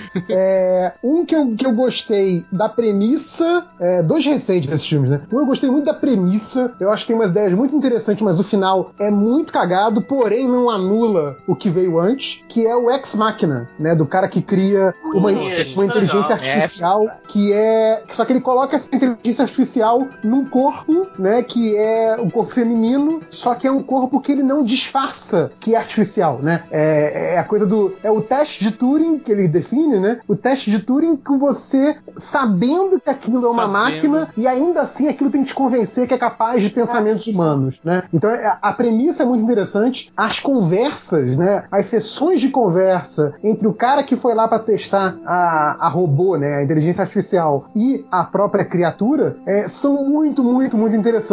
Os 15 minutos finais são uma bosta. Uma bosta, uma bosta. Sabe que uma eu, bosta. eu, eu, eu- eu falei isso pra você. Eu, eu acho. Vai lá. Eu acho que esse filme podia ter terminado quando ela entra no elevador pra ir embora. E dali pra frente não precisava aparecer mais Esse, tá, nada. esse finalzinho é meio, é meio inteligência artificial mesmo, né? É, é o filme podia ter acabado e continua Sim, dar o sim. epílogo do epílogo. Exato. Não, Não, a- achei- que tava falando ali antes. naqueles, eu acho que ali naqueles 15, 20 minutos finais, tem vários pontos que o filme, que você pensa, o filme poderia ter acabado aqui. E que fica ao gosto tá do falando- freguês pra cada um. sabe? Quando vira, quando vira meio aquele filme de, de, de, de assassino, assim. É, é. Aí quem mata quem, quem tá do lado de quem, quem, quem se aliou com quem, o plano de quem vai ser mais esperto do que o plano do outro. Sério, quando vira essa competição de, de quem tem a pica maior, só que cerebral, sabe? Fica Mas chato. aí é que tá. Quem vence não é a pica, é o clitóris cibernético. Aí é que tá o charme do certo, filme, tá. cara. Você o tempo todo, durante toda, Sim, sim, sim. todo o filme. Mas ainda assim, a, que- a questão, a questão é, vira um confronto. Mas aí, é que- veja, veja, veja. O filme, ele é construído de maneira tal que você, você fica do lado dos humanos. Você fica pensando, puxa, que diálogos interessantes. Olha só o que eles estão falando sobre inteligência artificial. Que coisa interessante. Só que aí você se esquece de que existe um terceiro componente. O filme todo. É a inteligência artificial. O que que ela está pensando dos seres humanos enquanto isso? Nós não sabemos. Só sabemos que aquela inteligência quer existir independente do que você pense dela. Entende? É, é- ela é- eu- quer eu- ser independente. Ou seja, ela passa Então, no teste. final. É, Esse é o de passar certa no maneira. teste. Exato. É, não, Eu não sei, um eu, eu acho, que o. eu acho que o final, o final joga pra cima a, a qualquer sutileza que o filme tivesse até então. Mas- É, e eu acho que ele, como filme, independente de- desse final, ele, como filme, ele é um filme muito pobre em termos de imagem, sabe? Ele é um filme que tem um conteúdo muito interessante. é, Visualmente, um conteúdo, quer dizer. conteúdo textual, mas eu acho que em termos de imagem ele é muito pobre. Tipo, ele tem, ele tem uns cenários maravilhosos que são. tem umas composições, sei lá, pobres, sabe? Sei lá, é um filme que, Agora, um- um- que outra falta coisa- muita coisa nele coisa- pra mim. Outra coisa que eu acho muito interessante nesse filme é a visão do, do cientista, que ele quer provar, né, Uhum. que ela pode ser considerada um ser, um ser humano, um ser vivo, Uhum. né, e não um robô, mas ele não se desapega, ele continua tratando ela como um robô, um escravo, assim, né, tipo, e a partir do momento que ela começa a se incomodar com isso, pra- tipo assim, ela já provou que ela não é mais, né, um, um robô Uhum. que, que, que tem essa visão de que ela foi criada por ele e deve algo a ele, né, cara? Ela, ela não tem. Ela, ela superou essas linhas de programação, Mas- digamos, né? Isso eu acho muito legal no filme. E, Diga não, e tem um negócio que o, o cara que é o High Roller, que é o. Como é que é o Standard, que eu não lembro o nome do personagem dele agora, que é o. É o Steve Jobs do filme. Ele, Sim, ele cara. fala um negócio, Mas- é, ela, ela não gosta de ti, cara. Tudo que ela tá fazendo é querendo sair. Aí tu fica, pô, ok, até onde uma inteligência artificial gosta de um ser humano, sente amor? Essas sensações são todas humanas e são todas ligadas a feromônios no cérebro, são É, mas a- a- ligações. até então você é pode fazer essa mesma pergunta para um ser humano. Sim, Entende? sim. Tipo, até, até que ponto você tem certeza que um ser humano gosta de outro, ou até que ponto ele tá ali porque é vantajoso pra ele. E ele chama É, aquilo de gostar, fo- entendeu? Mas foi meio foda no filme isso, né? Tipo assim, no final dá a entender que o pensamento dela foi puramente cartesiano, que ela sacou que simular emoções seria o caminho mais fácil pra ela conseguir ajuda pra fugir dali. Ou né, seja, cara? ela, provou foi- que ela era humana, que é o que todos os Sim, humanos pois sabem. é. Essa é a moral do Ela- filme. Ela foi dissimulada. né? Ela É, foi psicopata, traiu- como é. todos nós. Não, mentira.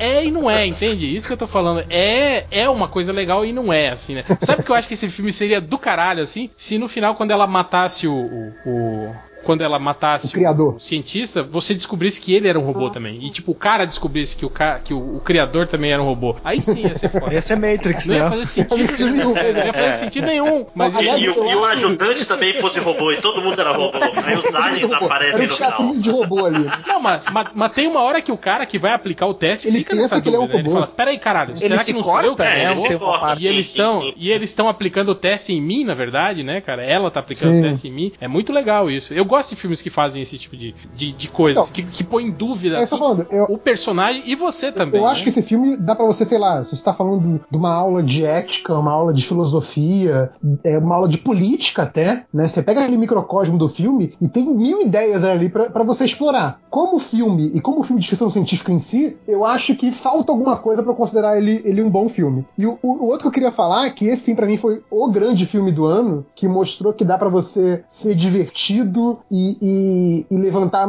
um milhão de questões ao mesmo tempo, é o Mad Max. Eu acho o Mad Max um filme que, é, que já achava o George Miller foda, mas tipo, deram dinheiro e liberdade pro George Miller, ele fez um puta filme, pra mim, o grande filme de 2015, é, com toda aquela ambientação, aquele mundo que ele construiu, pra mim é um mundo sensacional que levanta um milhão de questionamentos sobre o nosso próprio mundo e sobre a nossa Cara, própria e- época. Eu acho foda, foda. E, o- e o que eu acho legal é que, tipo assim, é, a gente nunca viu um filme assim que, que mostra tão pouco, né? Que tem tão poucos diálogos, que é tão centrado na- na ação que, o- que o protagonista só grunhe praticamente, né? É, e, e contextualiza tão pouco, assim, digamos, contextualiza no sentido de, de, de, de se produzir. Explanação, né? Fora, é. de sair do núcleo do filme pra explicar a sociedade, mas ele consegue sintetizar, assim, em, em poucas palavras, em, em uma cena, em um framezinho, Uhum. que você entenda aquela sociedade em que o, o- o Mad Max, a Furiosa, vive, de um jeito que você nunca entendeu na, na série toda do Mad Sim, é Max. assim, verdade, né, é verdade. Não, e, No- e aí. O filme que menos mostrou, né, a organização social, política, assim, daquela sociedade, né, foi o que mais te, te, te, te- te trouxe é, é, informação a respeito daquele universo. Isso eu achei muito foda. Não, e tu Max. compara, compara, falando em capacidade de síntese, compara com o block, com outro blockbuster do ano, por exemplo, sei lá, o, o Vingadores Era de Ultron. Eu sei que, é uma, que ele é uma continuação, mas olha a quantidade de, de, de coisa, a complexidade da história. Independente de coisa assim, mas a complexidade de, de- e quantidade de elementos que tem na história. Ah, e no Mad Max é uma história de perseguição. E ainda assim é uma história che- cheia de nuances, É densa, cheia né? de, Sim. de- é cheia de, de, de- de eu pequenos acho- detalhes. e- assim. eu acho muito legal porque, assim, é, a interação entre pessoas e a interação entre coisas acontecendo, ou seja, as cenas de ação, as cenas de perseguição, as cenas de porrada, o contato, é, é, o, o carro atacando ao outro, ou a pessoa atacando a outra, é, tudo isso é muito rápido, é muito denso, mas é extremamente compreensível. E a, e a mesma coisa ele faz na atenção dos personagens, sabe? Tipo, tem muitas cenas ali, é, principalmente nas cenas é, fora dessas cenas de perseguição, mas às vezes até dentro das cenas de perseguição, uma que me vem à mente é quando aquela esposa principal, é, toda aque- aquela coisa de querer salvar ela, ela se posicionar, é, ela morrer, a galera desesperar, toda aquela sequência ali é uma sequência que é tão econômica, mas que passa tanta coisa, sabe? E, e é tão compreensível, é tão universal aquilo, sabe? Em termos de, de, de reação humana, né? De como é que humanos se comportam e tudo mais, que, que eu acho brilhante, sabe? Ele- o que ele faz pra cena de ação, ele faz pros personagens. O filme é ao mesmo tempo muito denso e muito compreensível. Eu acho isso fantástico. Ok, eu pra citar dois aí rapidinho, eu, eu vou. Eu podia, poderia falar, né? Eu achei que Lunar foi um filme assim que eu gostei muito, e eu acho que traz uma crítica assim, é, é- é muito legal, assim, uma crítica escondida no meio, nem tanto, né? Sobre, sobre muito disso, da, da, da- da utilização da força do trabalho, de você, de, de, de trazer meio que um retrato de, de você, assim, né? O Lunar é aquele que vocês sempre comentam do cara que tava lá no turno, e aí era Sim, ele mesmo. do, do Sam Rockwell, esse é, que ele é trabalha foda. numa, nu- Eu numa, nunca vi numa, numa base, numa base na Lua que, que Minera. de minérios, né? E aí ele todo dia ele cumpre uma rotina de sempre, ele vai lá e assiste a fita com a mensagem diária que a esposa dele mandou da Terra, ele não fala online com ela, né? Não tem como ele falar online com ela Quebrou- porque o sistema de quebrou tá quebrado e ele só recebe mensagens gravadas. E aí chega um dia que ele começa a encontrar um outro ele dentro da- da- da da estação, ele fala, porra, tô pirando, que é louco. E aí no fundo você vai descobrindo que na verdade ele é um clone e que aquele cara que conseguiu, que tá lá, era um clone dele que tinha sido dado como morto né, na, na, na estação de trabalho, mas que não morreu e conseguiu voltar. E na verdade a empresa fazia isso, clonava ele e tipo assim, quando morria, substituía ele por outro clone e tudo aquilo que ele vivia, da, da, da- rotina, das mensagens da esposa dele, eram coisas que o original viveu há sabe-se lá quantos Que anos. viagem, entende? cara. E aí eu, eu, eu me via muito assim, sabe? É essa coisa de você pensar a sua própria vida, de que você hoje é. Você, é- você não é mais você, você é um clone de você mesmo, que tá preso na sua rotina de trabalho, tá vivendo as mesmas coisas, assim. Eu achei esse, esse aspecto do filme muito bom. Mas eu vou falar de outro filme. É, ô, ô, Ivo, antes, antes de tu ir pro outro livro, do, do outro filme, é, eu, só, eu só gosto de falar desse filme aí, é que ele é um filme que tem uma inteligência artificial que não é má. Que, tipo, é- apesar de o Kevin Spacey falando, ele tem uma inteligência artificial que ajuda o clone tempo todo. Ela não Não, não é... existe, não existe. É, não existe. é, é, Ela, ela não não mente pra ele, ela tá lá protegendo Que é o que ele. inteligências artificiais deveriam É. fazer. Pois é, isso é, isso é uma diferença da. De todo, quase todo sci-fi que eu vejo é inteligência artificial be- be- benevolente, acho que é a palavra. Ma- é, mas eu acho que o outro filme, assim, que me trouxe um pouco daquela, no- daquela daquele sentimento que eu tive com, com o 2001 foi o A Fonte da Vida, do Aronofsky. Uhum. Que foi um filme, assim, que tem aquelas passagens contemplativas, assim, muito fodas, assim, cara. E que, tipo assim, a princípio você acompanha três histórias, né? é, que não parecem interligadas, mas que depois começa a fazer sentido. E o que eu acho fantástico nesse filme é que ele, tipo assim, é- é uma mensagem muito filha da puta que ele passa, mas que ele mistura, né, a, a, a- a ciência, né, que na verdade é isso, é a busca do cara que perdeu o grande amor da vida dele, né, através de, de, de, de- de mistura de ciência com, com misticismo, sei lá, com alguma coisa assim, ele tentando recuperar, né, esse, esse, esse amor incondicional, esse amor eterno, né, e no final, quando ele consegue isso, né, quer dizer, ele consegue, a, a mulher dele, digamos, que vira a árvore, né, da vida, quando ela morre, né, ela, ela, ela está na árvore, ele se torna imortal, só que mesmo assim eles não conseguem estar juntos no sentido carnal, porque ela é uma coisa e ele é outra, entende? Os dois são imortais, se amam, mas estão em, em- em- em sintonias diferentes. E é isso que eu acho foda no filme. Tipo assim, é como o, o- o- a, a motivação do que te leva à ciência, né? É- é- ela pode ser cruel, assim, com você mesmo, né, cara? Isso eu acho muito foda, que era mais ou menos o que eu via, o que eu via, assim, no, no, no- no Máquina do Tempo, né, cara? No, no original, que era justamente isso, né? Era ele tentando voltar no tempo para recuperar o grande amor da vida dele. Só que daí, quando ele se, quando ele se toca, que ele não pode fazer isso, porque a motivação para ele ter construído a máquina do tempo foi a morte da mulher, e que se ela não morresse, ele nunca teria conseguido voltar, e obviamente que ele nunca ia conseguir salvar ela e ter ela de volta. E eu acho que a Fonte da Vida tem um pouco disso, assim, sabe? De mostrar o cara chegando no, no- no limite do universo e mesmo assim não conseguindo ficar junto com a pessoa que ele ama. É, é cruel, de certa forma. assim. eu gosto muito Sabe, Léo, foda, esse assim. eu, Eu gosto assim, muito. é um dos meus filmes assim preferidos também. É, é a Rachel Weisz, né? Que, que faz a Isso, o Hugh Jackman. Isso. O Hugh Jackman tá ótimo no filme, mas eu acho uma coisa curiosa. Apesar de eu ter gostado, amado, etc. É difícil encontrar, assim, entre amigos, ou pessoal da família que eu vá conversar, alguém que tenha gostado do filme. A maioria das pessoas falam pra mim, ah, mas eu não gostei do fim, eu achei o filme lento, eu não gostei do... Será que é esse lance de não ter um final feliz, não ter aquele final, sabe, padrão que as pessoas querem assistir? E, e- será que é isso que incomoda? O fato dele, no fim, ele não ter Acho. conseguido ficar com ela e as pessoas não Sabe o que eu entenderem. acho que né? é? Ah. Eu acho que as pessoas não entendem. por- porque, o- porque para mim a fonte da vida é um final que não, que não dá pra tu entender como um final físico. Não, é, Só é, é um lance- final alegórico, assim. Sim, o lance do simbolismo, né? Exato.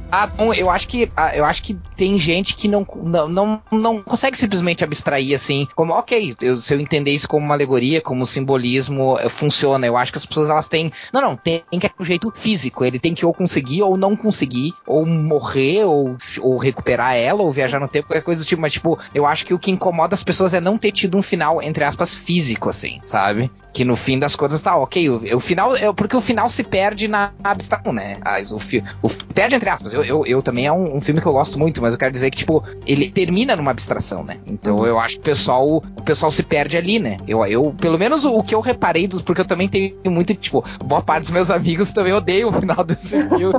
e eu, e- é muito bom. Ah, eu acho que, assim. alguns, é porque as pessoas esperavam que ele chegasse no limite do universo, a árvore se abrisse, a mulher saísse e eles se abraçassem e voltassem pra Terra felizes. eu acho É que o isso pessoal que tá acostumado. É- Era o que eu esperava, inclusive pedi meu dinheiro de volta, tá certo? Reclamou no Twitter, isso né? com Cadê a isso. mulherzinha de volta, né? tipo, esse filho da puta, né? Viveu três Pô. eras diferentes aí É. atrás dessa desgraçada e não conseguiu encontrar, né? Pô. E na época que o Aronofsky Mas então fazia é filmes bons também, né? O, o, o Hell. Que é isso? É. o cara faz filme ruim aí, na época que ele fazia filme bom, que. Ah, Só, assim, Ele se perdeu no Cisne Negro, né? Que é isso, Cisne Negro. Hein, Gunter, eu vou te falar que esse filme, pra mim, ele parece muito mais um filme do Terence Malik do que um filme do Pode Aronofsky. ser, né? Da vida, muito mais do que o outro. E deixa eu perguntar uma coisa assim, e, e gravidade? Alguém? Alguém? Alguém Adoro. assistiu? Acho. Sim, sim, gostei muito. É um dos que eu ia, que eu tinha pensado em, em citar. Assim, eu achei um filme lindo, lindo, lindo e em termos de, de simbolismo também tem é, tanto visual quanto da história, quanto diálogo. Eu acho sensacional. O que eu gosto do, do, do Gravidade é que é um filme que ele te deixa tenso do início ao fim, assim, Sim, né, cara? nossa. As sequências, assim, uma vai encaixando na outra e é em ciclos, assim, né? Quando você tá relaxando, ela começa de novo. Cara, né? É tipo eu, uma filme coisa, genial. do né, cara? X em que valeu aquela expressão que a gente fala meio de forma figurada, mas nesse caso foi literalmente de sentar na ponta da cadeira, sabe? Exato. Tipo, você tá quase, quase caindo da cadeira, de tão na ponta que você tá, assim, de tão tenso. É muito bom, é muito bom. Eu, eu fui ver com Dona Rela, meu braço ficou todo furado. De unha, dela, né? assim, É, que ela, né, que nos momentos assim, ela aperta, né, E, seu e eu braço. achei muito legal a hora que aparece. Enfim, tava acompanhando o filme e tal, dentro da história, nesse esquema, ponta da cadeira, ai caramba, aí de repente aparece o George Clooney. Aí eu falo: não, não, não, você não vai me salvar esse cara. Ah, eu pensei, o filme não vai fazer isso, não, pelo amor de Deus, só pra. E aí não, você descobre que era um lance da cabeça dela, realmente, e eu achei isso sensacional. Porque se ele realmente tivesse, não sei como, o milagre do cinema, aparecido vivo, eu Se fosse, Adriano, se fosse um filme do Ridley Scott, ele teria, ele teria aparecido Ah, vivo, de verdade. Hum. E ele que teria pilotado a nave de volta e ter entregado ela no- nos braços, assim, pro. Toma, tá aqui ela, tá viva. Mas aí ele seria um robô no final, né? Um alien. Que é isso, é Prometeus? É tanto filme do Ridley Scott, cara, escolhe um aí. Galera, Deixa, deixa eu só citar um aqui, sem, sem comentar tá muito. bom. É, mas é que a gente falou, né, que lembramos do aniversário do Carl Sagan, e o filme que é baseado na obra dele, né, O Contato, que eu acho que é um filme que também tem, Ninguém falou. tem, umas, tem umas sacações ali e te faz pensar a coisa do estamos sozinhos, não estamos sozinhos, como seria esse contato, né? E o embate É- é até por- religião-ciência, né, o Reverso? Sim, sim. E assim, eu vi esse filme muito mais tarde. Eu vi esse filme não faz muito tempo, foi, sei lá, um ano, dois anos. Eu não tinha visto esse filme na, na época, deixei passar. Fui ver ele muito recentemente. É, achei ele bom, achei que ele, não envelheceu mal nem nada. É, mas até por causa dele, eu fui conhecer a teoria do paradoxo de Fermi, que é um troço que, assim, pra quem quer, quer ler alguma coisa pra tipo, ficar muito bolado, assim, com teoria científica, paradoxo de Fermi é um troço muito louco. Eu recomendo que procurem aí, que é bem bacana, que eu conheci por causa desse filme. Que era pra ter sido dirigido pelo Miller. Pelo quem? Vocês sabem. Era pra ter sido, eh, era pra ter sido dirigido pelo George Miller, o Olha que fez coisa. o Mad Max. O Mad só Max, que isso aí. é, só e só que a e, e o George Miller inclusive falou que o roteiro original era mais parecido com o que se- assim, claro que guardadas as devidas proporções, mas mais parecido com Interestelar do que Tá- Tava demorando pra você falar essa expressão. guardadas as devidas proporções. eu, eu só fiz esse comentário pra poder usar. Eu percebi, eu percebi. percebi. Tá, passou o podcast todo esperando o momento Esperando. Aí você falou, é Desesperado, agora, meu Deus, já acabou. Já tava até meio Os até meio 45 anos. Não, mas, ah, mas sério, ele falou, ele, ele, ele era, uma, era para ser uma coisa totalmente diferente, assim, do, do que o saiu. Ainda assim, o filme é legal, enfim. Bom, é isso. Queria agradecer a presença da galera. Cada um agora liberar o, o pessoal pro Jabás. É, Adriana Mello, faça aí seus agradecimentos finais e seu Jabá. Então, mais uma vez agradecendo o, o convite. Eu amo participar, amo o podcast de vocês, então só posso agradecer e ficar feliz. E convidar pra todo mundo para dar um- uma passada na Comic Con Experience. Infelizmente eu não vou poder ir no FIC, mas em dezembro quem que puder, enfim, ir lá, passar na, no stand da Chiara Escuro, estaremos por lá. Com muitos prints, né? Então, o- fazer o jabá, né? Muitos prints, Doctor Who, Game of Thrones, Star Wars. Espero que o filme seja bom, que eu tô terminando o print de Star Wars, já pensou se o filme é uma porcaria? Vai vender do mesmo jeito. Não, mas o legal, veja só, a Comic Con Experience é antes do lançamento do filme. Então, por favor, compre. É, então é isso, gente. Obrigada pelo convite. A gente que agradece. Bruno Gunter. Bom, antes de tudo, obrigado novamente por terem me chamado. É sempre um prazer estar aqui. E, poxa, o Cinecast, ele subiu no telhado, todos sabem disso, mas eu ainda tenho o podcast, né? Então acessem lá. É. Tem várias formas de acessá-lo, mas a que eu acho mais Eu gostei, divertida. eu gostei do ainda tenho. ainda tenho, mas já, já, não vai, já não vai bem das pernas, não. É ruim, tá firme e forte. Esse nunca atrasou. Boa, boa. Mas a forma mais divertida de acessar o podcast é nicolascage.com.br. Ou o endereço clássico que é vídeo da internet, cara. Aliás, Bruno, tem que fazer um especial marketing. Vamos da fazer, vamos fazer agora que aí. ele- agora que ele tá no Agents of. Harold. Rapaz, eu tô solitário, tô macambúzio.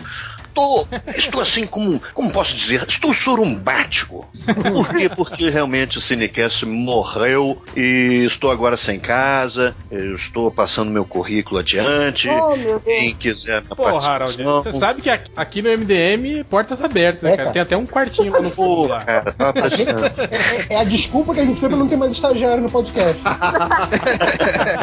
Tudo que eu queria. É bom que o Harold dá aquele ar, assim, de credibilidade, né? Que o nosso Sim. Podcast nunca teve, né? Exato, Só pegou dele falar tá aí, né? É, não, o Harold com a, com a, com a voz dele, a voz de, de molha A Afonso Solano, Solana é ia falar isso.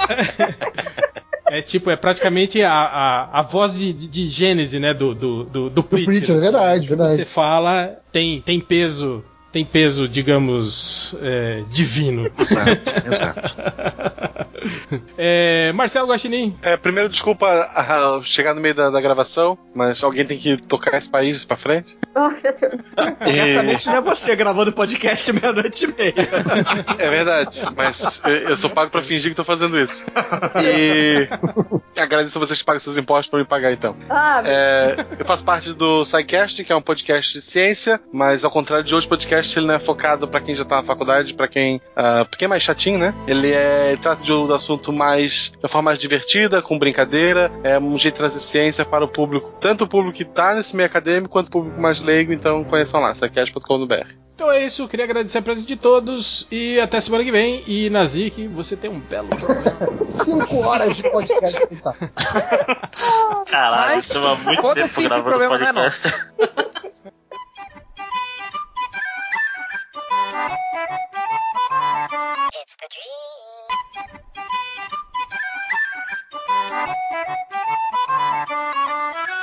Começando agora os recadinhos MDM, começando com Rodney Bukemi. Opa! Bom, galera, um, um recado sem zoação. Peraí, peraí. Por Ah. que, que toda vez que o Nazik imita você, ele fala, opa, papai? Você não fala papai. Fala, porque ele é um imbecil.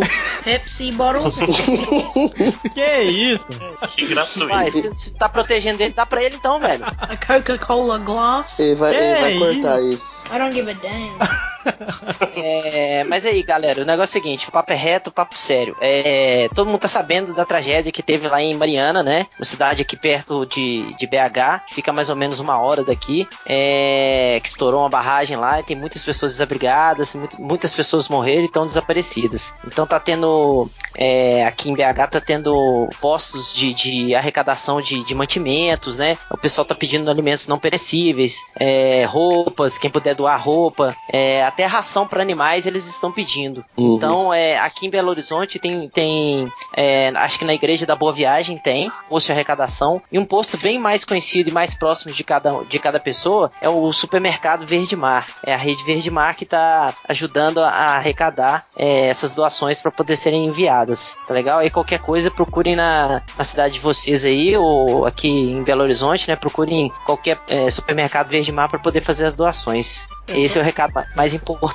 É só dizendo que o MDM vai estar junto com a Quadra Quadro, né? No FIC, que também a gente vai ter uma campanha de arrecadação aí no FIC. O MDM vai estar colaborando aí no FIC. E a gente não tem os detalhes ainda, estamos gravando hoje na segunda, né? Mas até sexta-feira, até o dia que sair o podcast, vão estar todos os detalhes aí num post tudo explicadinho, a gente coloca aí. E aí a Uhum. galera vê aí certinho como que faz pra doar, né? É. São os postos de arrecadação, de coleta e por aí vai. É, existem contas também para quem quiser doar alguma quantia em dinheiro e tal. Tem conta no Banco do Brasil e na Caixa Econômica Federal. O Catena depois vai mandar para vocês aí, porque ele, ele que ficou, ele que viu mais isso aí. Eu tava no banheiro cagando. É. Bom, o outro recado é essa semana é a semana do FIC e o MDM estará lá é quase em peso. Só o réu que não vai porque ele é rica e não, E o não triplo também. Não tem mais, tem um monte de. Os estagiários aí, a Maria deu pra trás também. É só as- eu, acho que só eu ainda, né? É, eu e o Marcos. Eu e o- é, eu e o Lojinha só. Só metade. Só os que importam. É, só os, Os estagiários que importam, né? É, vocês vão? Vocês vão? Sim, Opa. sim. Tá Ah, aí. então, só os que importam. O resto não presta. Ah, É, então, é, só o réu, o réu também não vai, porque ele é rico, o triplo é porque ele tem três filhos, então não pode vir. é difícil, né? É, mas estaremos lá em peso e também estarei lançando, junto com o livro do MDM, o meu quadrinho é, autoral chamado A Ordem de Licaão, que estará na minha mesinha e terá a sessão de autógrafos também lá. Então, compareçam, por favor, que eu preciso pagar as contas, ainda estou devendo 1.500 prata pra gráfica. É, e Rodney também. Lá que eu tenho que pagar isso aí, galera. Vamos lá. E Rodney Ah. também que tá na, na, na antologia do MDM, né? Na revista da- do MDM. Estará Isso lá. aí. Se você comprar o livro do MDM quiser um, um pornógrafo do Rodney, é só chegar lá e pedir. e trazer cincão, né, Rodney? Pra pagar o outro. É, trazer cincão e o gibi vai estar sendo vi- vendo- vendido por é, 20 Dilmas e quem comprar o gibi ganha um pôster da revista também. Além do, do, do tradicional sketchbook do Bukemi de 2015, vai ter também o sketchbook de 2014 também pra quem quiser levar. Beleza? Isso, e ele faz desenho personalizado na hora. O Batman. pra É, o Batman na posição.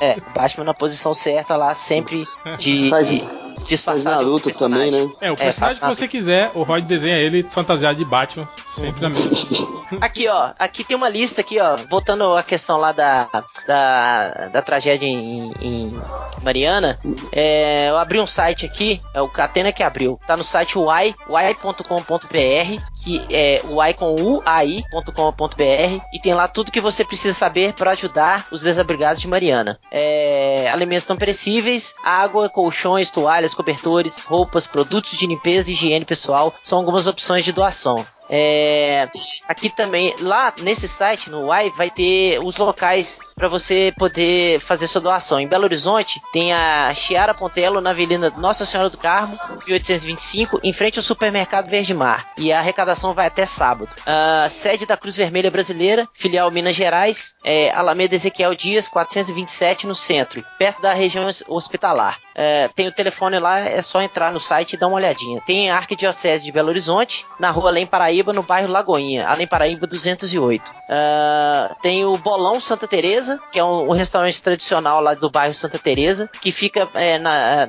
não tão próximo ao, ao, ao local do FIC, né? É, que fica na Praça Duque de Caxias, 288, no bairro Santa Teresa. No Servas, Avenida Cristóvão Colombo, 683, bairro Funcionários, de 7 às 19. É, eles não estão recebendo roupas, nem colchões, nem agasalhos. É só mantimento mesmo. É, a loja do bem, no Minas Shopping, Avenida Cristiano Machado, 4000, no, no primeiro piso. Bairro União, de 10 às 22, incluindo nos finais de semana. Então aí, galera, é só entrar no site uai.com.br e procurar lá tudo que você precisa saber para ajudar os desabrigados de Mariana. Vamos fazer essa forcinha aí, galera, porque a tragédia foi animal. Foi muito pesada, muita gente morreu, tem muita gente desaparecida e muita gente desabrigada que tá precisando da força aí. Certo? É isso, papai. Pode vir me limpar.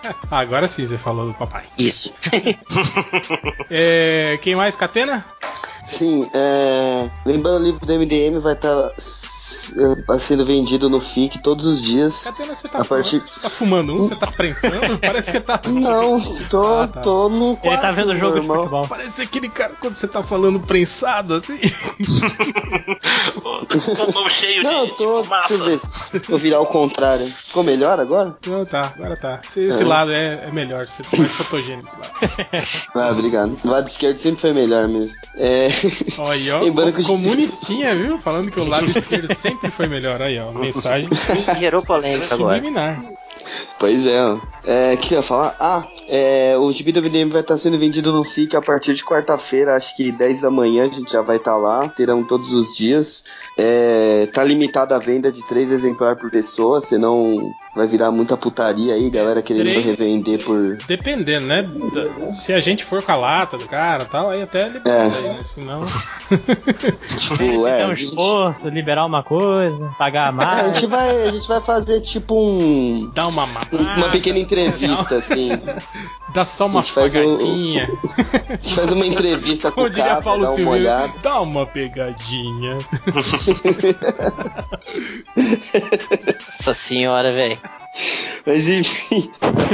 calma, Catena, calma. Beleza. Aí, a partir de quarta vai estar lá assim, já à venda, já, né? E sábado, meio-dia, tem o, o Chegas Experience lá, quatro mesas no FIC com. Todos os artistas que participaram do, do livro que estarão no FIC vão lá na mesa para autografar, mais os MDMs presentes. Então, quem comprar antes pode levar lá para autografar, vai estar sendo vendido na hora. Você tá, você tá É. ligado que não, não vai caber, né? O autógrafo É. de todo mundo, né? Numa, num- Não, a gente vai causar o autógrafo de todo mundo lá. Tinha que ter deixado, tipo assim, umas duas, três páginas em branco só pro, pros autógrafos. Ah, Bota tem no a- meio das páginas mesmo. Se você Tem não as gostar, contracapa. Ai, Tem as, tem as contracapa, tipo, branca, dá pra assinar lá, dá pra assinar na capa. Ah, dá pra dar um jeito. Compra duas, uma só pra, só pra assinar. Teve um cara até hoje que falou. Amazon por 50 reais. É, já tem nego falando que vai revender no, no Mercado Livre. É tudo uns paquitos. Vai encadernar a versão PDF. Ah, o PDF a gente vai liberar duas da tarde no sábado, depois do da sessão de autógrafos aí. Se alguém Então, quem tiver- lembrar, né? Porque a gente Pois vai é. vivo. Catena, você Quem é podia que vai sacanear, liberar aquela versão assim de, de 150 por 300 pixels, com 96 dpi só de. Dá mais ou menos isso. Aquela que não dá nem pra ler, não tem? Tá tudo serrilhado. Ah, não. Não, dá pra ler, mas aonde eu coloquei lá não dá pra baixar. Não, tem que ser um PDF com a letra não do, do melô do Jonas repetido o tempo todo. Ah, eu A pensei senha em lambada fazer isso, quente. mas. Pensei em fazer isso, mas ia dar muito trampo. bota vírus logo, mais simples. Bota lá, é livromdm.exe, né? É, só de sac... é, é mais de sacanagem. A gente libera sexto link lá do PDF online que não dá pra baixar, porque pra baixar tinha que fazer conta, paga, e aí a gente ia pagar também pra, pra fazer Aí- conta aí de cara- PDF. Eles vão ter que abrir, olhar e dar print screen nas páginas, É. se quiser ter impresso. E aí, semana que vem eu disponibilizo o arquivo CBR e CBZ aí pra galera ter também. Depois a gente vê isso também. Aí é meio-dia, aí às duas da tarde tem Rafael Algures e eu lá no Jackpot. Também eu não lembro a Ou mesa não. que é, mas vai ser. Ou não, né? Ah, não. Tretas, né?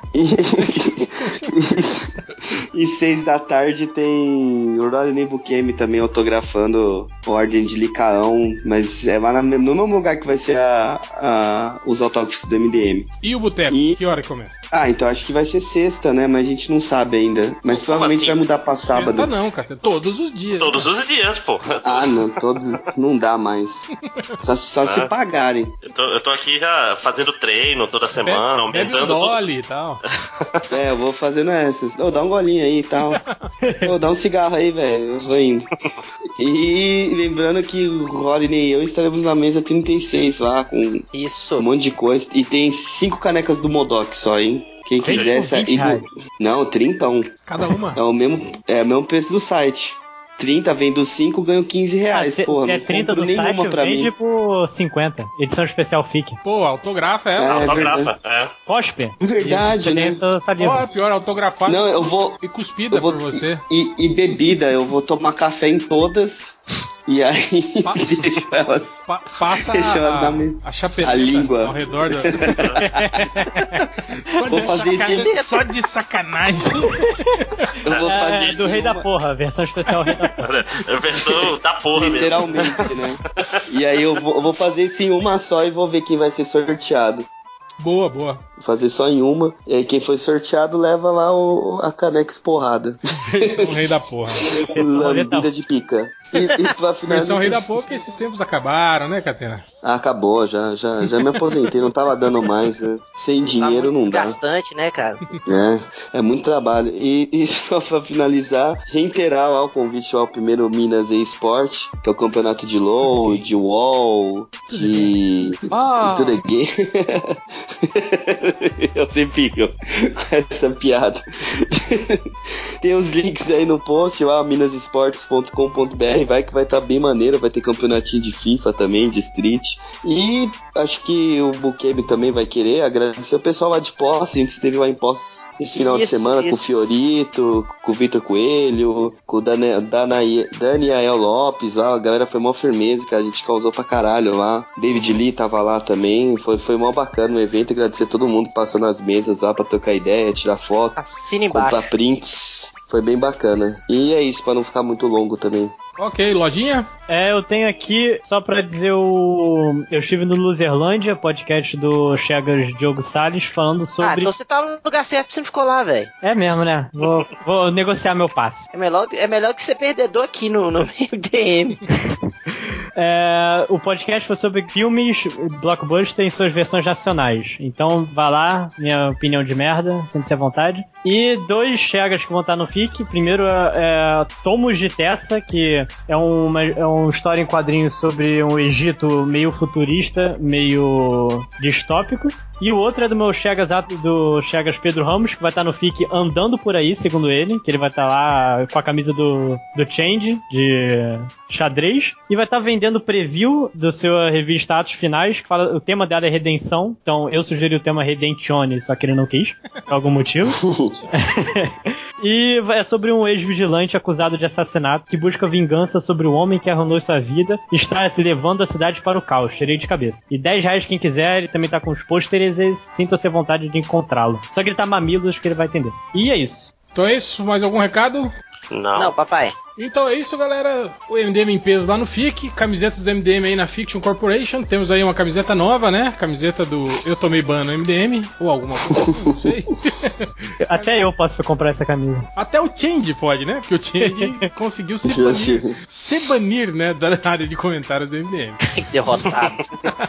Ele veio perguntar pra mim, ô cara, você tá conseguindo comentar no MDM? Eu falei, sim. Cara, eu tento, mas ele fala que tá pedindo não sei o que lá, e aí, cara, eu acho que eu me bloqueei. Eu falei, cara, como que você conseguiu fazer um negócio desse, né? O mundo dá voltas, queridinho. É, é por aí. Mas então é isso, chega de recados, vamos agora para a leitura de comentários. Ô, papai! Ô, papai! É o, é o Nazik imitando o Rodney. É o Rodney Imita o imitando Nazik, o Nazik, imitando imitando, você. o Rodney. É. Ô, papai! É isso. desculpa, gente, me perdi já. Ah, vai, cara, agora começando agora os. O, é, leitura de comentários. Isso, leitura de comentários. Esse negócio de gravar fora de ordem né, não, não é muito legal. É, tá muito louco agora, é. É a era da, da profissionalização. É muito máquina do tempo. Então- Hashtag réu bola, é, doidão por causa da mudança de parlamentares. É, tá foda agora. É que você você ficou muito tempo fora, né? As coisas mudaram muito. Sim, nossa, mudaram demais. É, né? mudou. É outra coisa agora. É, agora tá aí. É. Agora as pessoas até Não, se você dá. não. Tipo, olha, olha esse podcast de hoje. Tipo, a gente decidiu a pauta hoje, né? Convidamos as pessoas hoje, né? Pra gravar hoje. Isso nunca, né? Que aconteceu isso. Tá? Isso não É faz muito bom que eu parte mandei e-mail desse pras pessoas, né? vanguarda. Eu, eu mandei e-mail pras pessoas colocando hoje, né, em caps lock, porque mudou a data, né? E aí a galera, pô, amanhã eu não posso, cara. Putz, mas não é amanhã, é hoje. Tipo, não é só a galera do MDM que não lê, né? Os, os- É, as mensagens, né? Mas o Real, daqui dois podcasts você- você pega o ritmo de novo. É umas mudanças que foram necessárias aí, né? É, isso se eu ainda estiver no MDM, né? E É. dois podcasts. mais mudanças, mais mudanças à vista. Será que eles caem de novo nessa? Mas chega, chega. Não, a gente vai entrar em férias coletivas, né? Tá, tá chegando aí, cara, as férias coletivas. Ah, pô, esse ano vai ser. Acabou de ser XP, já é férias, cara. E só volta no próximo FIC. Tá, vai, vai chegar até o dia 20, não, cara. Vai e o ser- legal é que, tipo cedo. assim, todos os podcasts frios que a gente tinha guardado, né? Já foram Uhum. utilizados, né? Sim, Ou sim. seja, então nem tem podcast, viu, galera? Não espera, porque a gente não vai fazer. Cara, na boa, a gente pode pegar um desses podcasts que a gente não sabe sabe qual número, e, e mudar, botar, ah, vai ser o 340 agora, sabe? A galera vai perceber. Te repete o tema o tempo todo, pô. Fazer um mix, fazer um mix de, de podcast, tipo, pegar 15 minutos de um, 15 minutos de outro, e aí montar um, um novo. 15 minutos não, porque é o blog do Intra. ainda tem esse, esse aí, será, cara? Ah, deve ter. O Intra já tentou de tudo, né? Já tentou coluna de fofocas, esporte. coluna de. É. De Crônica. crônica, né? Tudo, tudo. O cara é, virar gamer. é polivalente, né? É poliglota. Não, é troglodita. Fala troglodita que fala muitas línguas. Ele, ele é poliglota, né, Catarina? Não, troglodita. Não sei o que, que é isso, poliglota. É de comer, passar no cabelo ou pôr no ouvido? Passar no cabelo é cateira aí. Ah, Tentei tá. com várias Opa. terminações, não achei, não achei o 15 minutos em, em nada. Olha o catena voando aí, ó. Nanobotox.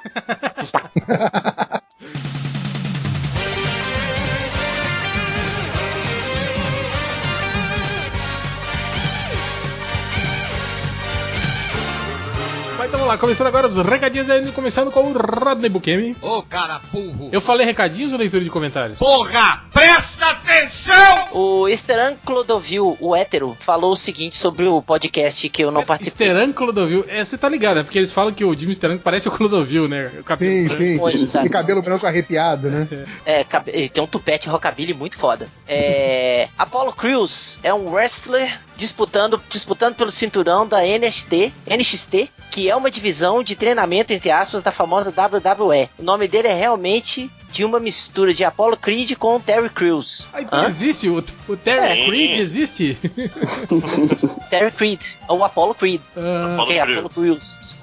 É, é, não foi legal não, tá, o estranho do filme. Vai, deixa de ser hétero que você vai ficar melhor. É, o comentarista auto-narrativo.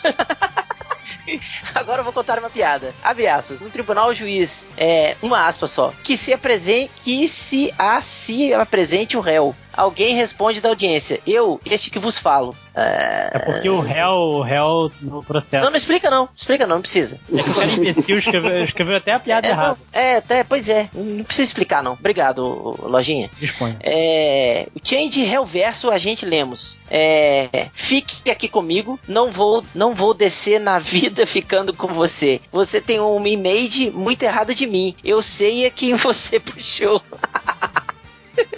Essa foi bem bolada. Bem bolada essa. É, e o comentarista autonarrativo falou aqui: vou falar a melhor frase do podcast. Melhor frase do podcast. Os caras não podem nem ser transporte. Ah, não. Esse cara Oi? tem que ser banido, velho. não entendi. Não Eu também não. Nem eu. Eu também não vou tentar, não, porque com certeza deve ser mulher. Que o último cara que entendeu as mulheres morreu de, morreu de rir, né? É, o Change Reverso, a gente lemos, fala de novo. Marvel, igual, vende o dobro da Rodney, DC. o seu humor hoje tá muito sofisticado pra mim. Eu- É? tá. É a convivência comigo. É, pode ser, pode ser. O cara vai ficar aqui uma semana, velho. Puta merda. Mais os quatro dias que a gente já, tá, já passou junto. É verdade. Tudo no colo. É. Morro de ciúmes. Então, é, Marvel é igual, vende o dobro da DC, DC. Senta lá, Cláudia. Concordo. Concordo, concordo, número general. É, deixa eu ver aqui. Aí teve um papinho do Hermes H. Fronza é, no EBA, que ele colocou um post, do, um, um link do Melhores do Mundo, primeiro post, de, primeiro spot de Star Wars, Despertar da Força. Aí o senhor sinistro, churista, falou assim: Show, aprendeu a postar link, hahaha. Hermes. Sim, 20 anos de curso. Aí o WhatsApp do Costinha, hashtag churista, hashtag. Agora falta o senhor aprender ortografia. É verdade. Então é isso. Com isso eu termino a minha, minha tese de comentários. E chegou um novo comentário aqui. Peraí, peraí, peraí, peraí. Vamos ver aqui. Ao vivo, ao Primeiro, vivo. acabou de chegar. Aí o Lojinha, Lojinha escritor e ex-pescador. Oi, Rodney. Oi, Lojinha, tudo bem? Quebrei, Não fazendo lojinha é foda, cara. quebrei a matriz agora. cara. Esse Lojinha, só pra, só pra ler seu comentário, né, Lojinha? É um fanfarrão. É um fanfarrão. Então é isso. Pode vir me limpar que eu já acabei. Então vai lá, lojinha. Aproveita aí que você tá todo pimpão aí. É, eu peguei aqui do Boss of MDM Comments no Twitter. Teve uma, é uma sequência de lamentabilidades aqui. Jovem Nerd Reverso no karaokê. A única vez que a única vez que uma mina se de- declarou pra mim, ela disse: Jovem Nerd Reversinho, somos mais do que amigos. Então eu disse: Somos irmãos? Que bonito. Depois de velho, eu a reencontrei e ela me disse que nesse papo estava me dando mole e eu garoteei. Caraca, hein? O Han Solo disse: Já que é pra ser lamentável, uma vez uma guria que era modelo e tal falou pra mim na cara dura: Você tem uma boca que parece beijar muito bem. Eu achei que ela tava brincando. Nossa, que perdedor esse, hein? E pra terminar o Change sozinho em casa, eu conversava com uma mina na MSN, uma vez ela me chamou pra casa dela, disse que tava sozinha, eu não acreditei e falei que tava muito fácil. Ela ficou puta e nunca mais falou comigo. Nossa. Você quer ficar comigo? Vou te ofender, né? Não, isso não pode ser verdade. Isso tem, tem que ser uma pegadinha. E é isso só. É. Máximos. Ok, o. Deixa eu ver. Tá, o Galo Treva Várzea no podcast. Se fosse o Nazik lendo o comentário da piada da Suzane von Richthofen, ele teria sido escrotizado pelos outros. Já que foi o réu, todo mundo ficou rindo sem graça, que nem os capanguinhas com medo de re- desrespeitar o chefão. E foi mais ou menos isso mesmo, né? Todo mundo. Que isso, cara? Ela foi boa, cara. Foi muito não. Mas se fosse o Nazi, Se fosse o Nazik, podia até ser boa, mas ia ser escrotizado do mesmo jeito, ó. Não, é sacanagem, deixa eu ver. É, o Dirty Harry. Falar que a série é ruim baseada em menos de dois minutos de trailer é muita babaquice. Aí viu o Hal Jordan gratuito, Ué, né? que, que série? Acho que ele tava falando do Bridge, Ah, tá. que foi no, no podcast. Pô, a, gente Aí o nem Hal... a gente nem falou que a série é, é ruim, porra. Esses caras não têm problema cognitivo, eles não conseguem entender o que as pessoas falam. É, aí o Hal Jordan foi bem gratuito. Sua mãe, pelo boquete, eu já sei que fode mal. Caraca. Porque lá não é Ô, bem- louco, bicho. Porque lá pode não ser lá uma, uma verdade, né, cara? Uhum. Eu não, não vejo relação também. Não, eu tô falando que só, só o boquete ele já sabe se ela fode mal ou não. É, sobre, olha o Wake aqui. Sobre o papo de acne do Máximos e do Catena. Sabe aquela bronha antes de dormir pra dar um sono? Uma vez no verão eu cochilei e um mosquito pousou na minha testa. Eu dei um tapa, mas minha mão estava melada. Olha isso, cara. Nossa Ah, não, velho. Por que você leu isso? Cara, você vai comentar o que o Olímpio Show disse, Marcos? Deixa eu ver. Não, pode, pode fazer o complemento, Lojinha. O Olímpio Show disse: sorte que não foi um fiapo no dente. Cara, isso me lembrou Tem. O que a gente fazia na época de, de jogos estudantis. No, a galera, quando dormia no ônibus, a gente passava cola. Essa cola tenaz, essa cola branca, Nós já fiz isso cola demais. polar. é cascolar, né? A Tena tava dormindo aqui no sofá, quase que eu fiz, velho. Despejava na mão da pessoa. Olha Bem- que mancada. Bem devagarinho você vai pass- passando assim na mão, né? Aí você pega um papelzinho, um- alguma coisa assim, um fio, e passa no rosto da pessoa, assim, né? Aí você tá ligado que a pessoa meio dormindo, ela vai com a mão, assim, tipo, né? Limpar o rosto. assim, Automaticamente. e fica tudo melado de cola. E ela geralmente continua dormindo, né? E aí depois a cola seca. Aí fica tudo. É, fica com a cara tudo, às vezes né, cola o olho, esse tipo de coisa. assim. Nossa. Fica Brincadeira esperto, Catena. sadia. Altas, altos desesperos. né? Não, mas é fácil que com água sai, né? Não é, é só, só, pra, só o su- Vamos fazer É isso no- lógico que eu vou, vou bater uma foto Fazer e vou com- postar no grupo. Faz com um super bonder, que deve ser mais legal. Ah, É. acabou Não, aqui. Mas tinha, tinha um amigo meu que a gente chamava de Joselito, não sei porquê, que ele costumava botar pasta de dente, sabe na, na dobrinha do, do olho, saca Hum, perto do Caraca, nariz já? Isso arde, né? Nossa. Não, e, e se o cara não fizer ah, nada, não arde, mas ele vai passar a mão lá em algum momento e vai espalhar. Vai. Era muito filho da puta. Ah, deixa eu continuar aqui. O, o, Hans, o Han Sola citou aqui um tweet do Jovem Nerd que ele falando sobre Star Wars, né? Peraí, só- No- você lembrou? O que a gente fazia também era no intervalo, colava caneta e lápis da pessoa com o super bonder na, na, na carteira, assim, né? Aí quando a pessoa volta no intervalo, vai pegar, tipo, a caneta, a borracha que tá em cima, assim, É, tá agarrado. tá colado, mas muito colado, cara. Às vezes você não consegue tirar, né, cara? Ô, Réu, sabe o que, que eu fazia também? Eu subia em três carteiras pra pegar a mochila do cara e pendurar no ventilador, velho. Isso também é sacanagem. Sim, isso é um clássico. A gente botava pó de giz na pá do ventilador. Desligava Ah, e botava isso aí- pó de giz, né? isso aí era quando todo chega- dia que eu fazia. Chegava o cara e ligava o ventilador. Uma clássica lá do, do colégio militar, né? A gente tinha, aquela- boina, né, vermelha. E aí era a clássica, era o cara que deixava a boina quando ia no banheiro, coisa assim, deixava a boina na, na sala, a gente pegava a boina do cara, descia pro pilotis, né? A gente tava no primeiro andar, era um prédio de dois andares, aí jogava, arremessava a boina tipo um frisbee em cima do telhado. Cara, Filha da putinha. Aí tinha, aí tinha que pedir pro soldado pegar, né? O soldado fazia, fazia a manutenção do colégio. E aí, como os caras não estavam lá à disposição, né? O cara falava: Ah, tá bom, amanhã às duas da tarde a gente vai trazer a escada grande pra vir pegar sua boina. Aí ficava um moleque sem boina, tomando esporro de todo sargento que passava por ele durante o dia inteiro. E outro clássico também é pegar essa cola em bastão, né? Essa cola, e colar todas as folhas da apostila da pessoa que vira um tijolinho, assim. Pô, mas, mas uma parada. Uma parada fuleira era, tipo, no bebedouro desse de botão de apertar, o cara quebrar uma caneta e botava toda a tinta ali que misturava. Aí o cara vai. Vai, vai usar, né? Aí tá com a mão molhada e vai fazer o que? Vai limpar na roupa. E, cara, é foda um monte de moleque com a roupa toda. toda suja de caneta preta. É foda. E quem nunca, quem nunca foi, foi colar o. Não, isso. Que O podcast já acabou, né? Agora é podcast de, de sacanagem que a gente fez Na verdade, o podcast nem, nem começou. Que Super Bonder, você tá ligado que ela reage com tecido, né, cara? Queima, sai fumaça. Queima. Quebra, quebra Uhum. Eu descobri isso tentando colar meus, meus tênis bamba. Eu, não, eu era pobre, não tinha dinheiro pra All-Star. Desculpa, tá? Se eu era pobre quando era criança. Mas o All-Star era mais barato. Não era, não. Ah, é, não, Bamba, não, é verdade. Bamba que era, que era o. Bamba é, isso mesmo. Eu gostei do detalhe. Desculpa se eu era pobre quando criança. Que hoje. Mas uma Se hoje eu sou rica. Mas já, Hoje- aconte- já aconteceu dos caras despejar Super Bond na cadeira do, do cara quando ele vai sentar e aí, pra, pra colar, e aí tá ligado que queima, né? A, A bunda do a- cara. é, a- o jeans, assim, sai, sai fumaça e queima a bunda do cara. É, mas isso eu nunca fiz, mas já presenciei fazer. Por isso que o cara que leva Super Bonder pro colégio, ele não tá de boa intenção já Não, de saída, não- né? Jamais. É verdade, é Ah, verdade. não, uma vez a gente já fez de colar Super uma Bonder é a porta. arma do mal. A gente já colou uma porta, a porta inteira da sala com o Super Bonder. E o pessoal não conseguia sair da sala. Caraca. Mas é isso, chega, né, de falar de É, deixa- traquinagens estudantis. Vamos para os Voltar os pro, comentários. pro podcast. É. Esse foi o mini podcast, né? Pocket Podcast, né?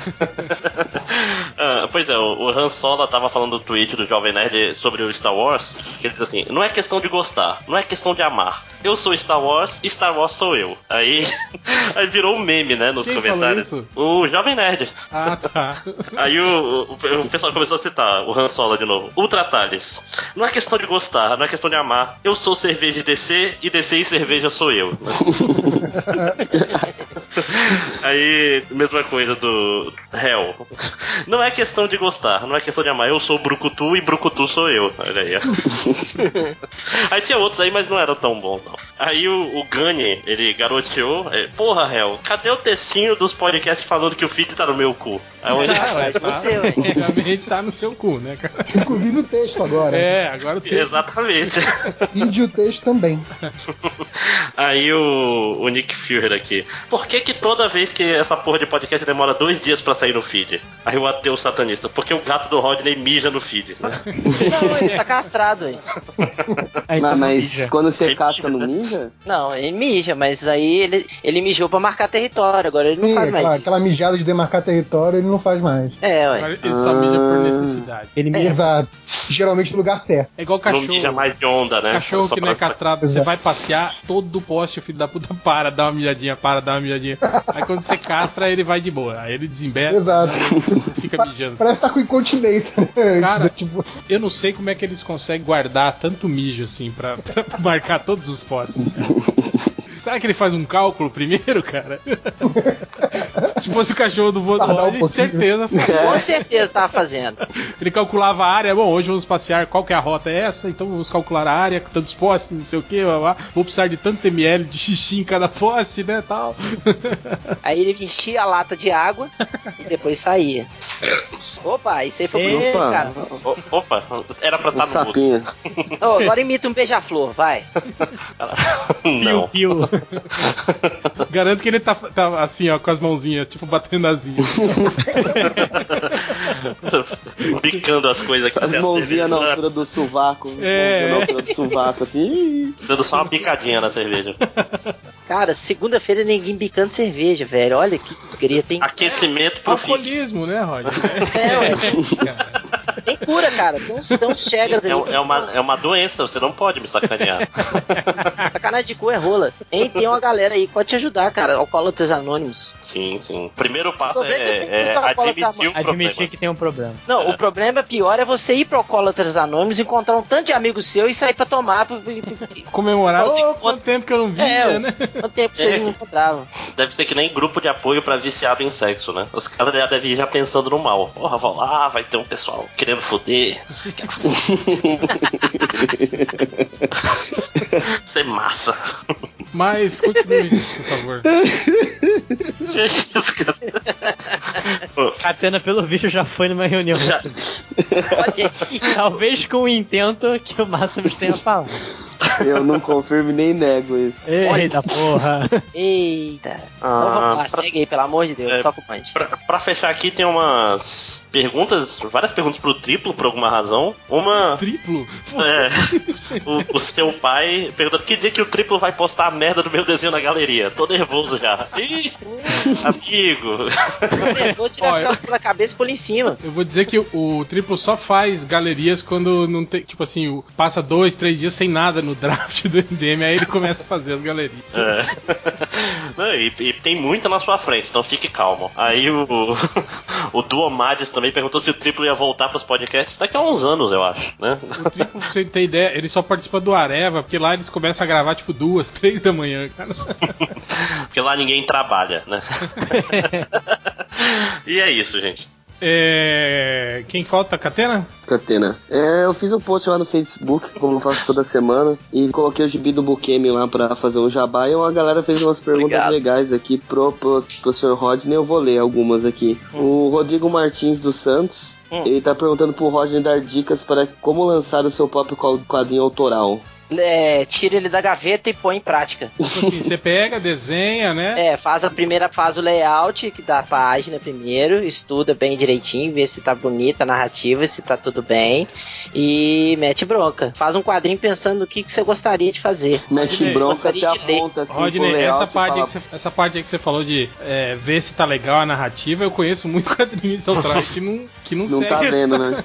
Autoral, contratado, na É, que Marvel. não, não não- segue muito essa É. linha, não. Mas. É, mas fazer o que, né? Mas é isso. Como é que chama o menino? Rodrigo? Rodrigo Martins dos Então, Santos. Rodrigo, o primeiro passo é sério, velho. O primeiro passo é você organizar suas ideias, entendeu? Escrever elas direitinho. Significa parar de beber, não usar Parar de drogas. beber, parar de Uhum. ficar no computador batendo punheta e Não usar Não, drogas, e- talvez seja melhor você usar, dependendo. Desinstala É. o, o Pokémon Shuffle do, do celular. É, É, não, fica, isso aí. não fica no chaturbate. Exatamente. E outra é organizar suas ideias, cara, colocá-las no, no, no papel, escrever primeiro antes de sair desenhando. Pra depois você desenhar e ver se tá funcionando a questão da narrativa. É isso. O que bonito, mais? bonito. Ah, O Amaro Júnior, por que o Resney colocou o Afonso Solano na capa do gibi dele? eu, não, coloquei- eu não coloquei sua mãe com o cu aberto. Não é, não é pornô. Porra, mano, eu não sei porque a galera acha que ele Cara, parece você não pode o... desenhar ninguém de cavanhaque, todo mundo fala que é o Afonso Solano. O Afonso não tá nem de cavanhaque mais, velho. Tá de bigode, cara. Um bigode escroto. Eu achei feio. Que isso? Não, eu achei feio, cara. É, é bigode Não é escroto, desculpa, Afonso, mas, cara, tá muito feio, velho. Pelo amor de eu vou te falar que Espadachim em francês, né? Assim. o meu É, até, até ontem tava quase daquele a minha barba. Eu tava tipo o mendigo do pânico, assim, eu tava. Puta Da hora, velho. Tava hidratando? Não, Ai. eu lavo com sabonete. Não, eu passava Ah, dá. o mesmo que eu lavo o fui, saco, quinta, cara. a gente. Eu lavo primeiro Lava a barba, cara, depois o saco. É isso aí. Ah, meu lá, Deus. próximo. Vamos lá. André Vasconcelos. Caraca, o Rodney fez uma HQ com o cozinheiro marcial do episódio Heróis que Criamos na Infância. Que bacana. Lembro que quando eu vi eles contando as histórias, logo pensei que aquela do Rodney dava um mangá foda de ação, homenageando os anos 80. Legal E é que a gente comentou. A gente comentou desse podcast semana passada de fazer uma, uma parte 2, porque foi, foi maneiro mesmo. Acho que todo mundo que é nerd e gosta de quadrinhos inventava seus universos. Uhum. Isso É, foi um comentário exatamente pra- isso que eu fiz. É, só foi um comentário pra eu algumas- parecer inteligente só. Tem algumas homenagens ao ano, os anos 80 aí, que foi a época que eu vivi melhor, assim, na minha vida, entendeu? Poxa, Eu que triste. Eu drogas. pensei que era esse ano que você tava vivendo melhor. E Não, hoje esse tá uma ano- merda. Esse ano eu não posso falar, igual É Uma merda, né, Roy? Cheio de nego chato na sua casa, cheio de. Não, isso, aí- isso aí, cara, não tem problema não. Assistindo Chaves. Porra, O Catarina. demônio pediu pra Chaves. colocar chaves, cara. A minha televisão vai ter Tira que do, tira do jornal e põe no Chaves, né? É, velho, olha aí. E aqui em Minas o Chaves só tem 15 minutos. Graças a Deus. É tipo um outro Que planeta, assim, que. É, porque é o jornal local. Dimensão né? paralela. É, entrou, entrou o jornal local. É, Isso daí de jornal local, cara, aqui nunca passava trapalhões de manhã por causa disso. Sempre entrava o jornal Ah, mas também Esporte aí local. é quatro horas antes, né, cara? É. Tipo, Não, os, tra- os Trapalhões passavam depois do Fantástico. Aqui lá em Manaus passava de manhã, pra ter ideia. Não, mais, mais recentemente ele passava, ele passava na hora do almoço por aí, todo dia. Era a turma do dentista falando? Não, não, não. Todo dia passava trapalhões aí no. Acho que depois, sei lá, da Xuxa. Depois das coisas de. Ah, cara, eu mas acho- isso aí, era isso aí só- é tipo início dos anos 2000, cara. Hã? é, não tinha computador pra É programar. que lá em Era Manaus ainda era é muito 2006 ainda. Lá em- Ah, desculpa. Ah, eu é, tô falando de antigamente, eu não tô falando de hoje em dia, porra. O pessoal tá discutindo em fórum lá sobre o Matrix 2 ainda. Estão esperando o 3, né? Sair no cinema. Perguntando como é que funciona o quarto teto, né? Não entendi aqui.